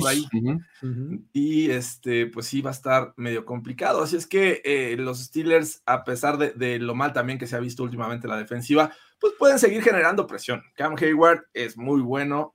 También el caso de TJ Watt, que está buscando su récord de sacks, y Minka Fitzpatrick. Entonces, creo que va a estar ya no tan cargado hacia los Chiefs. Va a ser un duelo que, por la misma desesperación que tienen los Steelers de seguir peleando por un lugar de playoffs, se puede volver en un juego muy atractivo. Entonces, vamos a ver. Creo que hoy, hoy se dio a conocer también que este Devin Bush, no, es, es, Sí. es Devin Bush, está fuera, Bush ¿no? está fuera. Bueno, está al menos este, a la lista de, de COVID. Ujú. Y, eh, pero que la verdad, Devin Bush, fuera de, de ese inicio de, de carrera, cuando era novato, hemos visto ya casi nada de él. Realmente eh, ha desaparecido. Pero bueno, esto es cosa con lo que tiene que vivir Mike Tomlin. Y vamos a ver un juego, yo siento, muy, muy divertido. Sí, o sea, eh, lo que lo hizo divertido fue precisamente el COVID. O sea, de otra manera, Cont- Contrario a lo que podríamos esperar. contrario a lo que podíamos esperar. O sea, de otra manera siento que hubiera sido muy cargado hacia un lado con todo y que Steelers va a la alza, porque realmente el ritmo que mostraron los, los Chiefs con, digo, a ver, lo que hizo Kelsey fue espectacular. Tyreek Hill estaba volviendo, pero hay una cosa que sí me fijé en el juego contra Chargers. Los envíos de Mahomes no fueron buenos. O sea, muchos de las, de las recepciones clave fueron sus, sus receptores clave regresando por, por balones o extendiendo la jugada, o sea, haciendo un poquito más allá y, de hecho, pues, él falla un par de pases espantosos que dices, bueno, pues es que, o sea, esos, no, ese no era tu estilo. Y aparte, los pases largos no se le están dando mucho, o sea, sigue teniendo un récord bastante, bastante abismal cuando toma las, las, trayectorias largas, ¿no? O sea, la amenaza profunda ya no es lo que era. Eh, y por otro lado, unos Steelers que, bueno, con ese coreback corredor como Benito Fit, anotando por tierra, dices, bueno, pues, que todo puede pasar. Eh, y, aparte del juego pasado ni siquiera involucraron muchísimo a Nagy, o sea, como que, o sea, llegó en un momento así a, a agarrar paso, pero siento que este equipo puede castigar bastante estos Chiefs. Aún así, siento que Tomlin con todas las facilidades puestas, siento que puede encontrar una forma de cagarla. me da esa, esa impresión. O sea, siento que Andy Reid en ese sentido tiene mucho más colmillo que él, incluso para superar las ausencias de jugadores clave. Tiene que ser un planteamiento bastante inteligente de ambos lados, ¿no? Porque Sí, Andy Reid va a tener que encontrar la manera de involucrar más a Clyde Rocheler, o sea, porque no sé si se acuerdan que en algún momento de la temporada pasada algo así pasó, ¿no? O sea, que nos preguntábamos, no, es que estos chips ya no están así, y de repente Clyde Rocheler tuvo un juegazo así de 120, 30 yardas, este, eh, puro acarreo y pases pantalla, o sea, siento que algo así es lo que pueden hacer los chips cuando, cuando saben de entrada que pueden verse en esa posición, ¿no? De no tenemos nuestras armas de siempre. Entonces, más nos vale planear este, de acuerdo a eso. ¿no? Entonces, creo que algo así es lo que van a acabar haciendo los Chiefs, ¿no? Del otro lado, la ofensiva de los eh, de, Pittsburgh, vamos, Ben Roethlisberger ha encontrado un poco de ritmo. O sea, con las críticas que le quieras hacer, ha mantenido a esta ofensiva a flote, la ha mantenido funcional, ¿no? Entonces, eh, a mí sí me parece que la baja de Nick Bolton es importante, ¿no? Regresó, por ejemplo, Willie Gay, ¿no? Ese, ¿Sí? va a estar este, disponible. Bueno, era totalmente necesario, porque imagínate, sin Willie Gay y sin Nick Bolton, ahí sí iban a estar en problemas. Pero, este, creo que esta ofensiva puede encontrar la manera también de ser eh, operante, ¿no? Por lo menos contra los Chiefs. El duelo de, eh, de defensiva contra ofensiva va a estar bien interesante porque, pues digo, la de los Steelers pues más les vale que hagan algo con TJ Watt, ¿no? Este, a los Chiefs, porque este, tienen también varias bajas este, en la línea, los Chiefs. Entonces, eh, ahí puede haber una complicación interesante, ¿no? El regreso de Joe Hayden, pues, marcó diferencia la semana pasada. Este, creo que ese, ese duelo, cuando los Chiefs tengan el balón y los Steelers estén a la defensiva, va a ser el, como el definitivo, ¿no? El que esté más, más interesante. ¿Ustedes dicen Tommy Special entonces? Yo digo que ganan los Chiefs. Yo digo que ganan los Chiefs. Yo, yo estoy igual que la semana pasada cuando eh, me enteré del de los casos de los Browns, creo que aunque fueran contra los Raiders, este, no podía apoyarlos y creo que me pasa algo similar esta ocasión. Voy con los Steelers porque además creo que es fundamental que eh, tengan un pateador confiable y Butker era confiable para los Chiefs y potencialmente no va a estar así, es que eh, yo voy con los Steelers. Agita esa toalla, George. Este... sí, voy, voy Steelers. Sale, pues. Muy bien, ya está. Entonces, eh, ese fue partido de las 4.25 de la tarde. Lo vamos a ver ahí em, por eh, CBS. Este es el de Tony Romo, entonces se va a poner bonito. saludos hasta Long Beach. Este, Vámonos al siguiente, también en el oeste, eh, los Broncos van a ir a Las Vegas a enfrentar a los Raiders.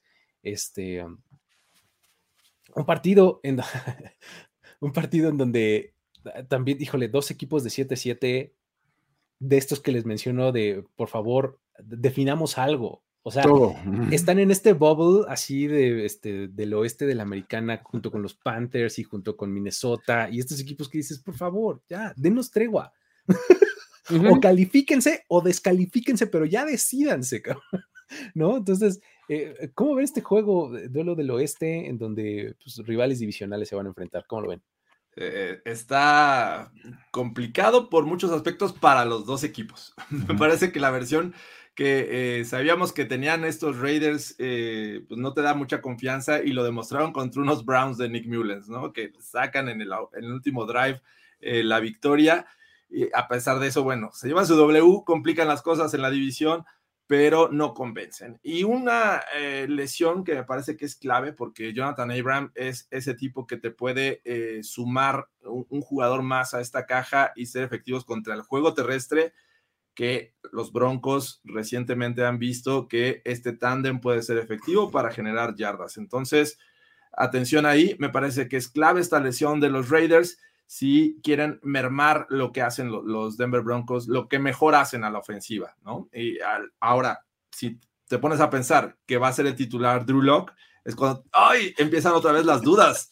O sea, la balanza se mueve de tal forma que, que va a ser un juego, se me hace muy parejo, porque pues obviamente Drew Locke no ha mostrado ser el coreback que, esperaban los, los Broncos, sobre todo John Elway y Big Fangio, eh, pero bueno, va a tener una semana de, practicar con todos estos wide receivers que argumentamos que son buenos, que tienen talento, y vamos a ver si puede hacer un buen trabajo respaldado eh, con este tándem de, Melvin Gordon y Jamonte Williams. Eh, eso es lo que yo veo del otro, del otro lado, del otro lado del balón, rápidamente creo que está mejorando la defensiva de los Broncos. Eh, lo que le hizo a los Bengals fue eh, realmente muy importante. Lo que venía de jugarle a los Chargers en su momento cuando obtuvieron la victoria. Y bueno, a los, este, pese que los Lions en algún momento le sacaron el balón, pues no permitieron la gran cantidad de puntos. Entonces, está mejorando esta defensiva y le puede causar mm, malos ratos a Derek Carr y compañía que, ojo, recuperan, me parece, a Malik Reed, que es alguien que eh, necesitaban mucho para presionar el coreback. Entonces,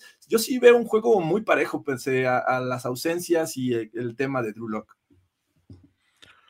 Sí, o sea, es, o sea, Drew Locke es el único handicap claro de este juego.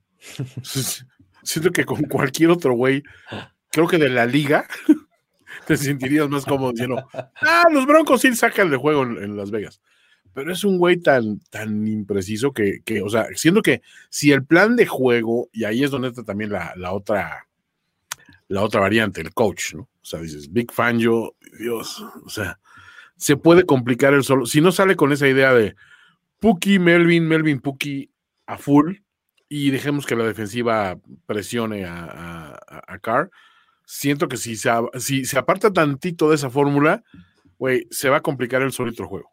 O sea, no, no, no me gusta para nada, ¿no? Este, la condición, sin embargo, de local de Raiders, siento que no que, no que pese muchísimo en, una ciudad que apenas está familiarizándose con este equipo y apenas los está entendiendo como, pues, esta es ya nuestra primera franquicia profesional. Este, entonces siento que como que eso es un factor que no cuenta. Pero la semana pasada contra, contra los Browns, yo decía, pues es que no le veo mucho chance a los Raiders. Y sin embargo, pues salieron modestamente a hacer algo y lo lograron, ¿no? O sea, me gusta, me gusta para el drama que se va a dar aquí. Es un juego parejo, yo también lo veo igual. No necesariamente porque sean dos equipos buenísimos, pero sí es parejo. Sí, no, exacto. E, e, es la, la, descripción en partido de fútbol de pinche, pero parejo. Ah, es, una pelea de borrachos afuera del antro, güey. ninguno de estos güeyes está para plantear de cara al canelo, pero está entretenido y pues, alguien va a ganar, güey, ¿no? O sea. Pero sí lo ves un ratito, ¿no? O acaban de rodillas y abrazados. Sí, te cagas de risa, tomas, tomas video, subes una story y eso, pero ya, o sea, se te olvida después qué pasó. Exacto. Entonces, este, creo que sí veo eh, que el equipo que corra mejor el balón es el que va a ganar. Ambos, ambos equipos tienen buenas, este, buenos backfields, tienen buenos elementos para, para, hacerlo. Entonces, creo que eso es, eh, eso es lo que yo veo, ¿no? Un juego terrestre que eh, pueda imponerse para el ganador. Quien, quien, sea de los dos que, que se dé, ¿no? Eh, creo que si en, algún momento se salen de ese script, el que tiene la ventaja sí son los Raiders, ¿no? Por lo menos confío un poquito más en Derek Carr. Este, entonces, creo que si en, algún momento se ven necesitados, es lo que, lo que acabaría este, inclinando la balanza para los, eh, en favor de los Raiders, ¿no? Em, y creo que por eso es por la única razón por la que yo diría que voy con los Raiders. O sea, si necesitas algo que vaya un poco más allá del playbook, confío más en los Raiders y, y Derek Carr que en lo que presentan los Broncos actualmente. ¿Qué dices, George? Fíjate que eh, también leía por ahí y creo que eh, me convencieron en, el sentido que si Drew Lock piensa eh, enderezar su carrera o al menos tener oportunidad, tal vez ya no con los Broncos, pero con otro equipo, este es el juego que tiene que aprovechar, que tiene que demostrar que tiene la capacidad y que ha aprendido y que tiene este, la posibilidad de jugar en otro lado como titular. Creo que es el último tren de Drew Locke. Si no aprovecha este juego donde la defensiva de los Raiders me parece que no es de las mejores, eh, que tiene talento en su ofensiva, está bien respaldado por juego terrestre, eh, pues, posiblemente ya no lo volvamos a ver como titular en la NFL y, es sin exagerar, porque esta generación, Daniel Jones, Drew Locke, eh, pues la verdad es que nos espanta demasiado. Así es que voy a, voy a ver un Drew Locke que va a eh, pues tratar de hacer bien las cosas y que la defensiva de los Broncos va a ayudar a limitar esta ofensiva de los Raiders, por eso voy con los Broncos. Hijo, lo siento, George, voy, voy Raiders. Ni hablar. Sí, un poco eh, Drew Locke tiene así escrito backup for life. ¿no? sí. En, en, el mejor de los casos, yo también creo, pero bueno. Sí, ya lo verás de, de, backup de, de Garner Minshew. ¿no?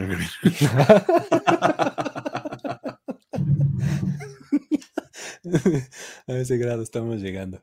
Pero bueno, vámonos este, entonces al partido de la noche, en donde los otros dos del este de la Nacional se van a enfrentar. El Washington Football Team va a ir a Arlington, Texas, en el ATT Stadium para enfrentar a los Cowboys. Eh, van a llevar sus propias bancas este, en, en este, en este eh, ¿Ya, ¿Ya, hace frío en Dallas eh, en esta época? Sí hace frío, pero el AT&T está cerrado. Cierran, cierran, el techo y Cierran el techo y cierran las puertas. Sí, no hace frío. O sea, no, van a llevar, en lugar de esas bancas van a llevar esas, esas sillas de masaje que hay en los centros comerciales de aquí, de 10 pesitos. Exacto, sí, para que te hagas en la espaldita, ¿no? Sí. Oye, este, sí, pues digo, eso fue lo que dijeron, ¿no? Que para los, últimos juegos de toda la temporada, este, pues se van a llevar sus bancas, ¿no? Este, platicaba yo con, con, Mike y me decía, es que Dan Snyder es el, este, eh, es el clásico niño que ve lo que tiene el de junto y dice, yo quiero el mío, y tiene el dinero para podérselo comprar, entonces también se lo compra, ¿no? Sí. o sea, no es fan de Star Wars, pero veo que el vecino tiene los muñequitos y compró todos los muñequitos compró todo, sí, el alcohol milenario grandote y todo, ¿no? Y sí, la, sí, sí. la, Death Star. Ya, ya con su, el, había un busto de C-3PO y de Darth Vader donde guardaba Guardaba las figuras, claro. Sí, sí, o sea, todo, full on. O sea. Sí, sí, así, algo así es.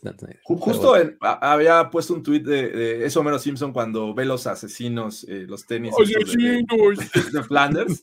Tal cual. ¿Ah, sí? Igual, igual, igual, tal cual, ¿no? Entonces, lástima que no tenga logo para ponerle a sus bancas, pero pues bueno. Entonces, el chiste es que ya en el, en el, campo, pues los, este, eh, los Cowboys están en esta, uh, en esta modalidad de defensiva tremenda, este, ofensiva dudosa, por decirlo menos, pero pues con esa ofensiva dudosa han ganado este, lo suficiente y los últimos tres partidos como visitante. Mientras uh -huh. tanto, en Washington, eh, los problemas de COVID siguen, este, están esperando que pueda regresar por lo menos uno de sus dos corebacks, igual que los Browns, y eh, por lo menos tienen regresos en la línea defensiva, ¿no? Que eso es importante. Antonio Gibson siempre le da unos juegazos a los Cowboys, uh -huh. este, entonces es algo que, que, uno no puede dejar de pensar, ¿no? ¿Cómo ven ustedes el partido? No veo nada eh, diferente a lo que este, tuvieron hace muy poco, ¿no? Estos eh, Cowboys visitaron a Washington y pues prácticamente los tenían controlados y al final pues fue cuando Washington empezó a anotar y acercó el juego con un error por ahí de, Dak Prescott. Pero creo que la defensiva va a seguir dominando esta ofensiva. No sé quién vaya a ser el coreback eh, titular de este equipo. Todavía hay que esperar a que salga Heineke o este, el caso de Kyle Allen o definitivamente Garrett Gilbert, que podría ser este, eh, la cuña que, eh, como dicen, para que la cuña apriete tiene que ser del mismo, mismo palo. Entonces, ¿no?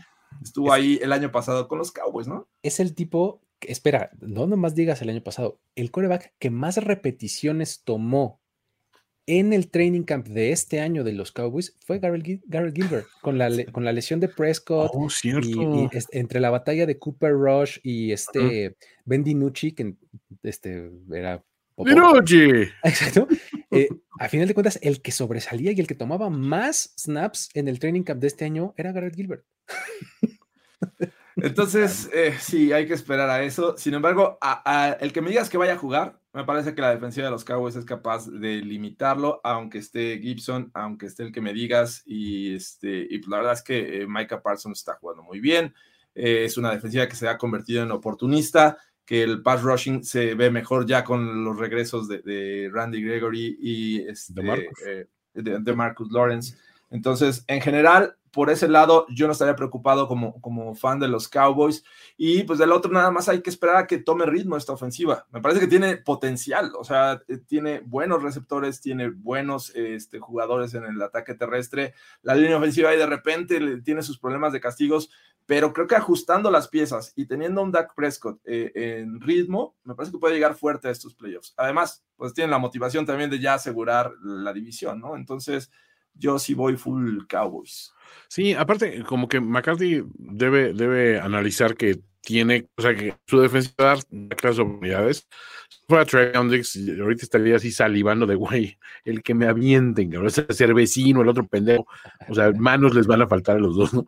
Y por otro lado, analizas que, que dices, o sea, a la ofensiva, tampoco Dak tiene que hacer nada portentoso, ¿eh? ¿No? O sea, Dak incluso a jugando a medio gas, o sea que es más, más que nada, era lo que yo discutía con Ulises, dije, es que el nivel de Dak es como el 90, 92 de rating más o menos, o sea, bien, o sea, pero no espectacular, pero bien, o sea, y con eso te alcanza, porque tienes dos corredores muy buenos, o sea, cuando los tienes sanos, funciona muy bien la, fórmula, y pues hay armas de sobra y tienes una defensiva que te apoya, ¿por qué te vas a complicar la existencia contra un rival como este? O sea, aparte, siento que que aquí hay hasta, hasta como a nivel de dueños, una situación de que Snyder debe voltear a ver a, Jerry Jones de, ¿por qué yo no tengo? O sea, ok, Jerry Jones es, un cabrón, pero pues, ese güey tiene un carisma que yo no tengo, güey, y nunca voy a tener, güey. O sea, siento que algo le debe doler en su amor propio, y como que por eso quiere emular tanto el ser la franquicia grande de, ese lado, pero no sé, güey, o sea, me, da la impresión de que ese es el, es el coach, digo, no el coach, el dueño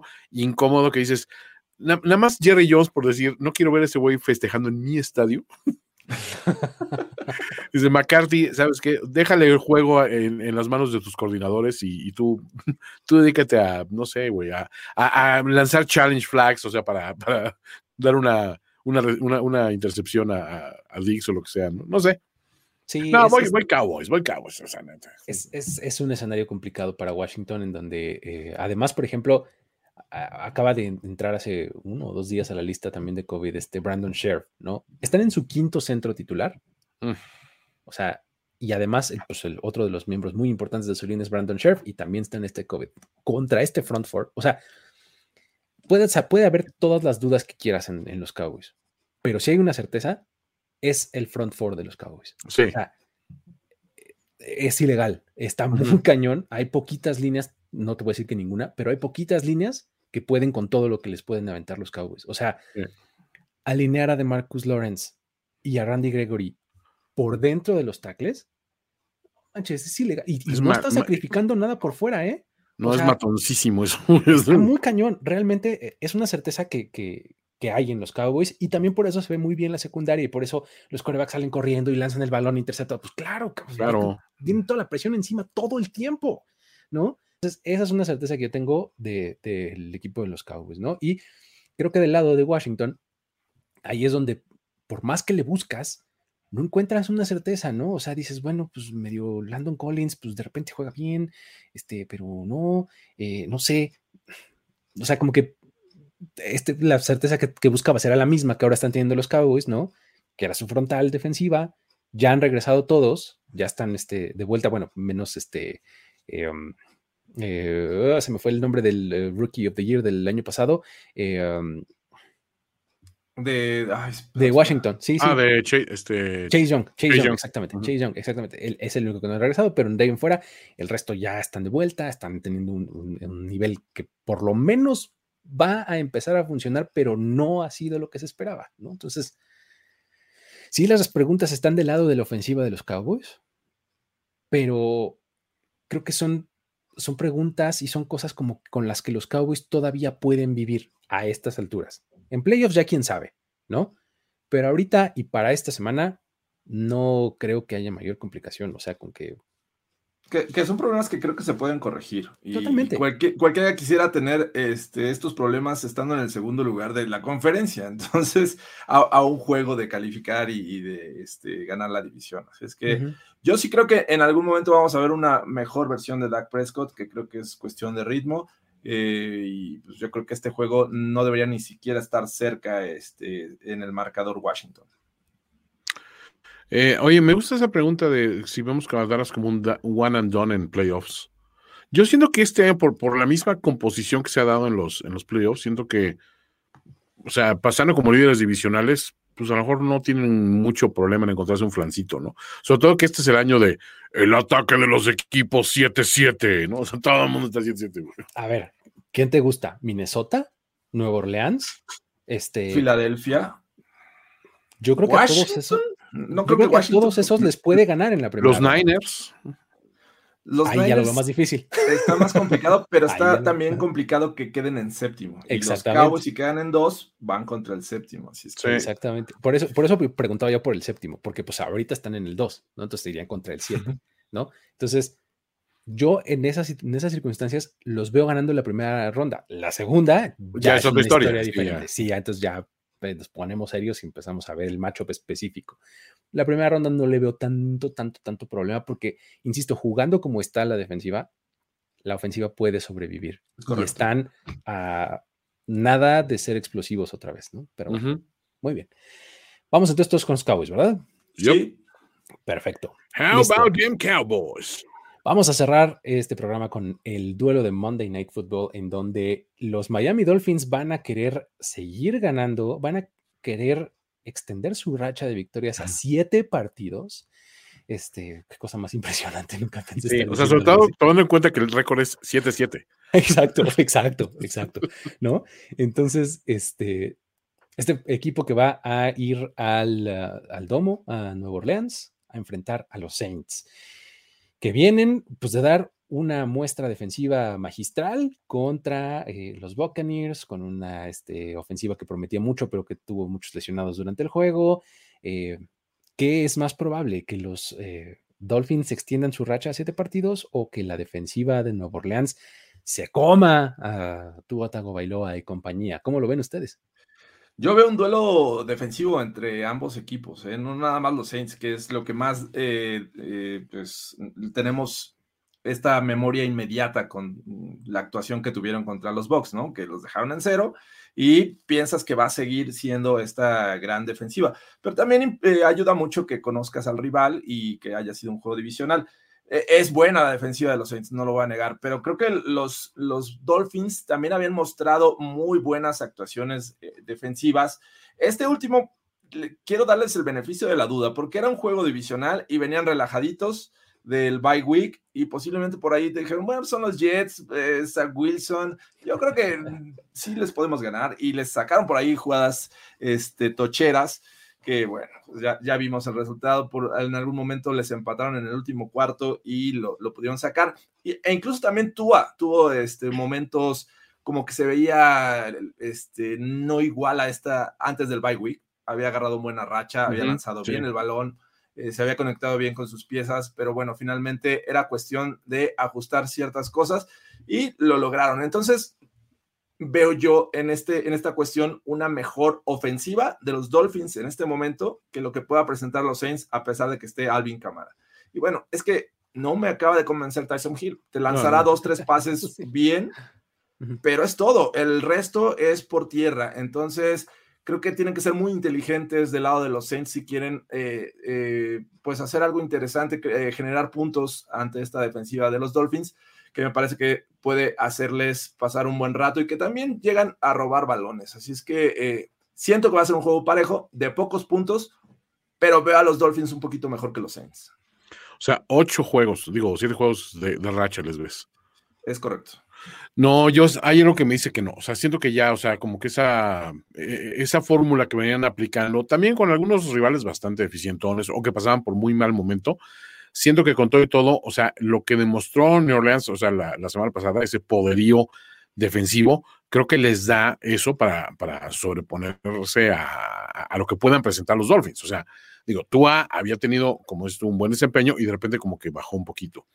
Y, sí, me gusta para un juego de tomar las bajas, definitivamente. Eh, siento que hay una cuestión de coacheo con Tyson Hill que dicen, o sea, tienen que decirle, güey, tienes, tienes más opciones que una, o sea, en todo momento. O sea, a lo mejor, a lo mejor te suena complicado porque tú no eres tu propio ala cerrada, ¿no? O sea, no te puedes tener un pase a ti mismo. Entonces, por eso volteas y, o sea, está saliendo de esa primera opción y ya está corriendo, güey. O sea, incluso siente presión en la bolsa y ya ni siquiera está volteando. O sea, él ya está corriendo. Entonces, a ver, tu línea sí te puede dar un cierto módico de protección, ese segundo extra, ese medio segundo extra para encontrar otro blanco. Él está corriendo desde que siente que empieza, empieza a cerrar y dice, pues, adelántate en la bolsa tantito. O sea, tampoco es tan, tampoco es ciencia avanzada, ¿no? Si logran darle un poquito de, credibilidad en, sí mismo, de que tiene un poquito de tiempo para hacer uso de todo el campo, siento que rápidamente podrían desmarcarse de un equipo que, o sea, sí, respeto a la defensiva de los Dolphins, digo, es, eficiente, todavía no es dominante, pero siento que a Nueva Orleans sí le da para ganar este juego.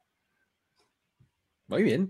Fíjate que a, mí lo que, lo que me da vibras este juego es como de eh, utilizar el plan y el planteamiento defensivo de los Dolphins que utilizaron contra los Ravens.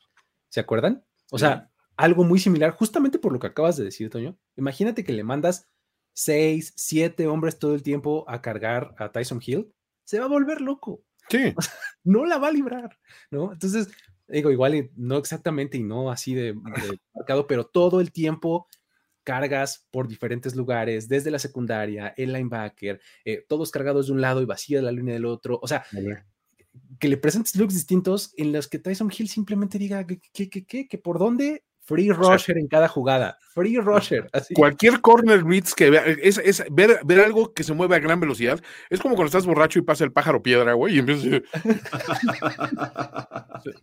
Neta, o sea, dices, no, me están peleando, güey. No, es un pájaro, güey, tranquilo, güey. O sea, siento que eso le va a pasar a este cabrón. O sea, lo van a, lo van a intentar enloquecer, güey. Sí, sí, sí. Creo que eh, de eso me da, me da vibras este partido, ¿no? O sea, donde los Dolphins eh, ocupen ese planteamiento de juego a la defensiva y que puedan volver loco a, este, a Tyson Hill, ¿no? Entonces, eh, por eso, y bueno, eh, quiero ver cómo se da el duelo entre este Jalen Waddle, ¿no? Contra la secundaria de los, de los Saints, que Marshawn Latimore. con Marshawn Latimore es un tipo que impone muchísimo respeto, ¿no? O sea, creo que eh, es un duelo que me interesa mucho ver.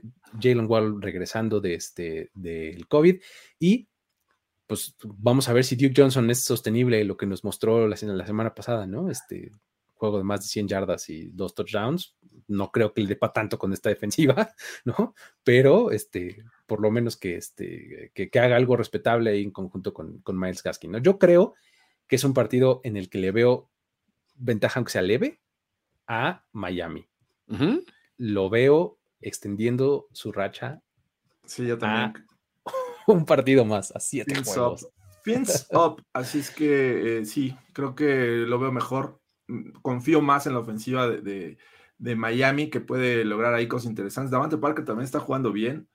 Eh, y bueno, en general creo que eh, han encontrado la forma de ser efectivos y conseguir puntos cosa que no confío con, con Tyson Hill y esta ofensiva de los Saints. Y, como lo dije, a pesar de que tengan a cámara, te puedes enfocar en, en tal vez en cámara y otro, otro más, que este, creo que Miami tiene mejor distribuido ahí su ataque, así es que yo voy con los Dolphins. Par de herejes, o sea, están diciendo que van, van, o sea, prefieren al Brian que a Gary Payton. Yo voy con el Brian, aunque usted no lo crea. El Brian, el Brian. No, vamos, voy Saints. Muy bien. Perfecto. Pues bueno, ahí está. Estos fueron todos los 16 partidos de la semana 16 de la NFL. Aquí en Playbook, un programa presentado por NFL Game Pass, en donde eh, ustedes pueden ver la NFL en la manera que a ustedes les guste, en versiones condensadas, en highlights, este, en vivo, on demand, etcétera. Ya saben que ustedes pueden ahí darle clic al enlace que está acá abajo en la descripción del video y con eso empezar su prueba, contratar. Ahorita ya la verdad es que contratar es lo mejor porque pues realmente está bastante accesible el, precio. Ya también está en los comentarios ahí el link para que le den clic y este, vean lo que se pueden eh, llevar y disfrutar por el resto del off-season y, por supuesto, lo que queda de temporada y playoffs, ¿no? Venga, ah. sí, creo que para que no sufran en playoffs de ah, dónde lo van a pasar, quién lo va a pasar, quién lo va a narrar. No, muchachos, se los recomiendo, Game Pass. Exactamente. Así está la cosa. Muchísimas. Exacto, ahí pueden ver el Manicast que regresa hasta el próximo año. Ya, Después de Año Nuevo, ¿no? Exactamente. El 3, el 3 de enero, el lunes 3 de enero regresa el Manicast. Ya lo anunciaron por fin rarísimo porque uno se enteraba casi casi que media hora antes que iba a ver. Sí, exacto. ¿no? Pero ahorita sí sabemos que, va a ser en la, en la, última semana donde lo vamos a ver, en la última semana de temporada regular. Y ahí es donde ustedes lo pueden ver sin ningún problema, para que no anden ahí en links piratas, porque pues qué tal que en una de esas dan un clic equivocado y pues uno no sabe lo que puede llegar a su computadora, ¿no? Pero bueno, em, con eso... Eh, como el nombre de Toño podría ser. Sí, por ejemplo, ¿no? O sea, estás buscando Cooper Cop y, llegas a, otra cosa, ¿no? Sí, yo lo hago por el SEO nada más, o sea, no Exactamente. Esto es tremendamente eficiente, el SEO, ¿no?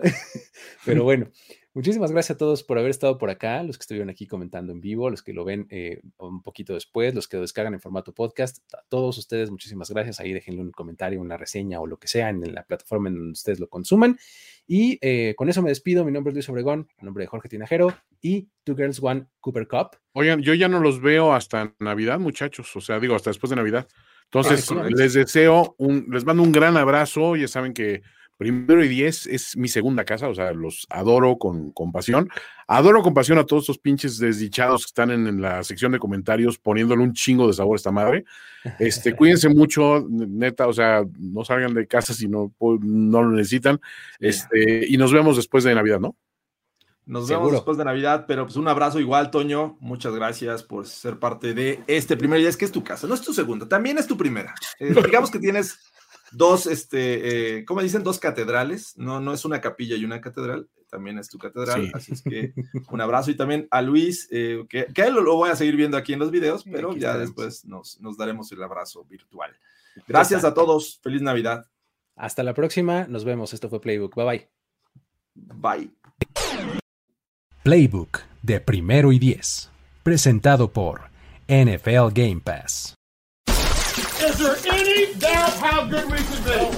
Tenemos que despedirnos, pero nos veremos pronto en otra lectura a profundidad de Playbook, Playbook de primero y diez. El análisis previo más profundo de la NFL. Ulises Arada, Jorge Tinajero, Luis Obregón y Antonio Sempero.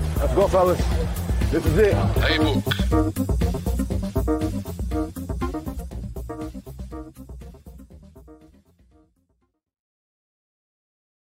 Hey guys, it is Ryan. I'm not sure if you know this about me, but I'm a bit of a fun fanatic when I can. I like to work, but I like fun too. It's a thing. And now the truth is out there. I can tell you about my favorite place to have fun Chumba Casino. They have hundreds of social casino style games to choose from, with new games released each week. You can play for free anytime, anywhere and each day brings a new chance to collect daily bonuses. So join me in the fun. Sign up now at ChumbaCasino.com. No purchase necessary. VGW. Void were prohibited by law. See terms and conditions. 18 plus.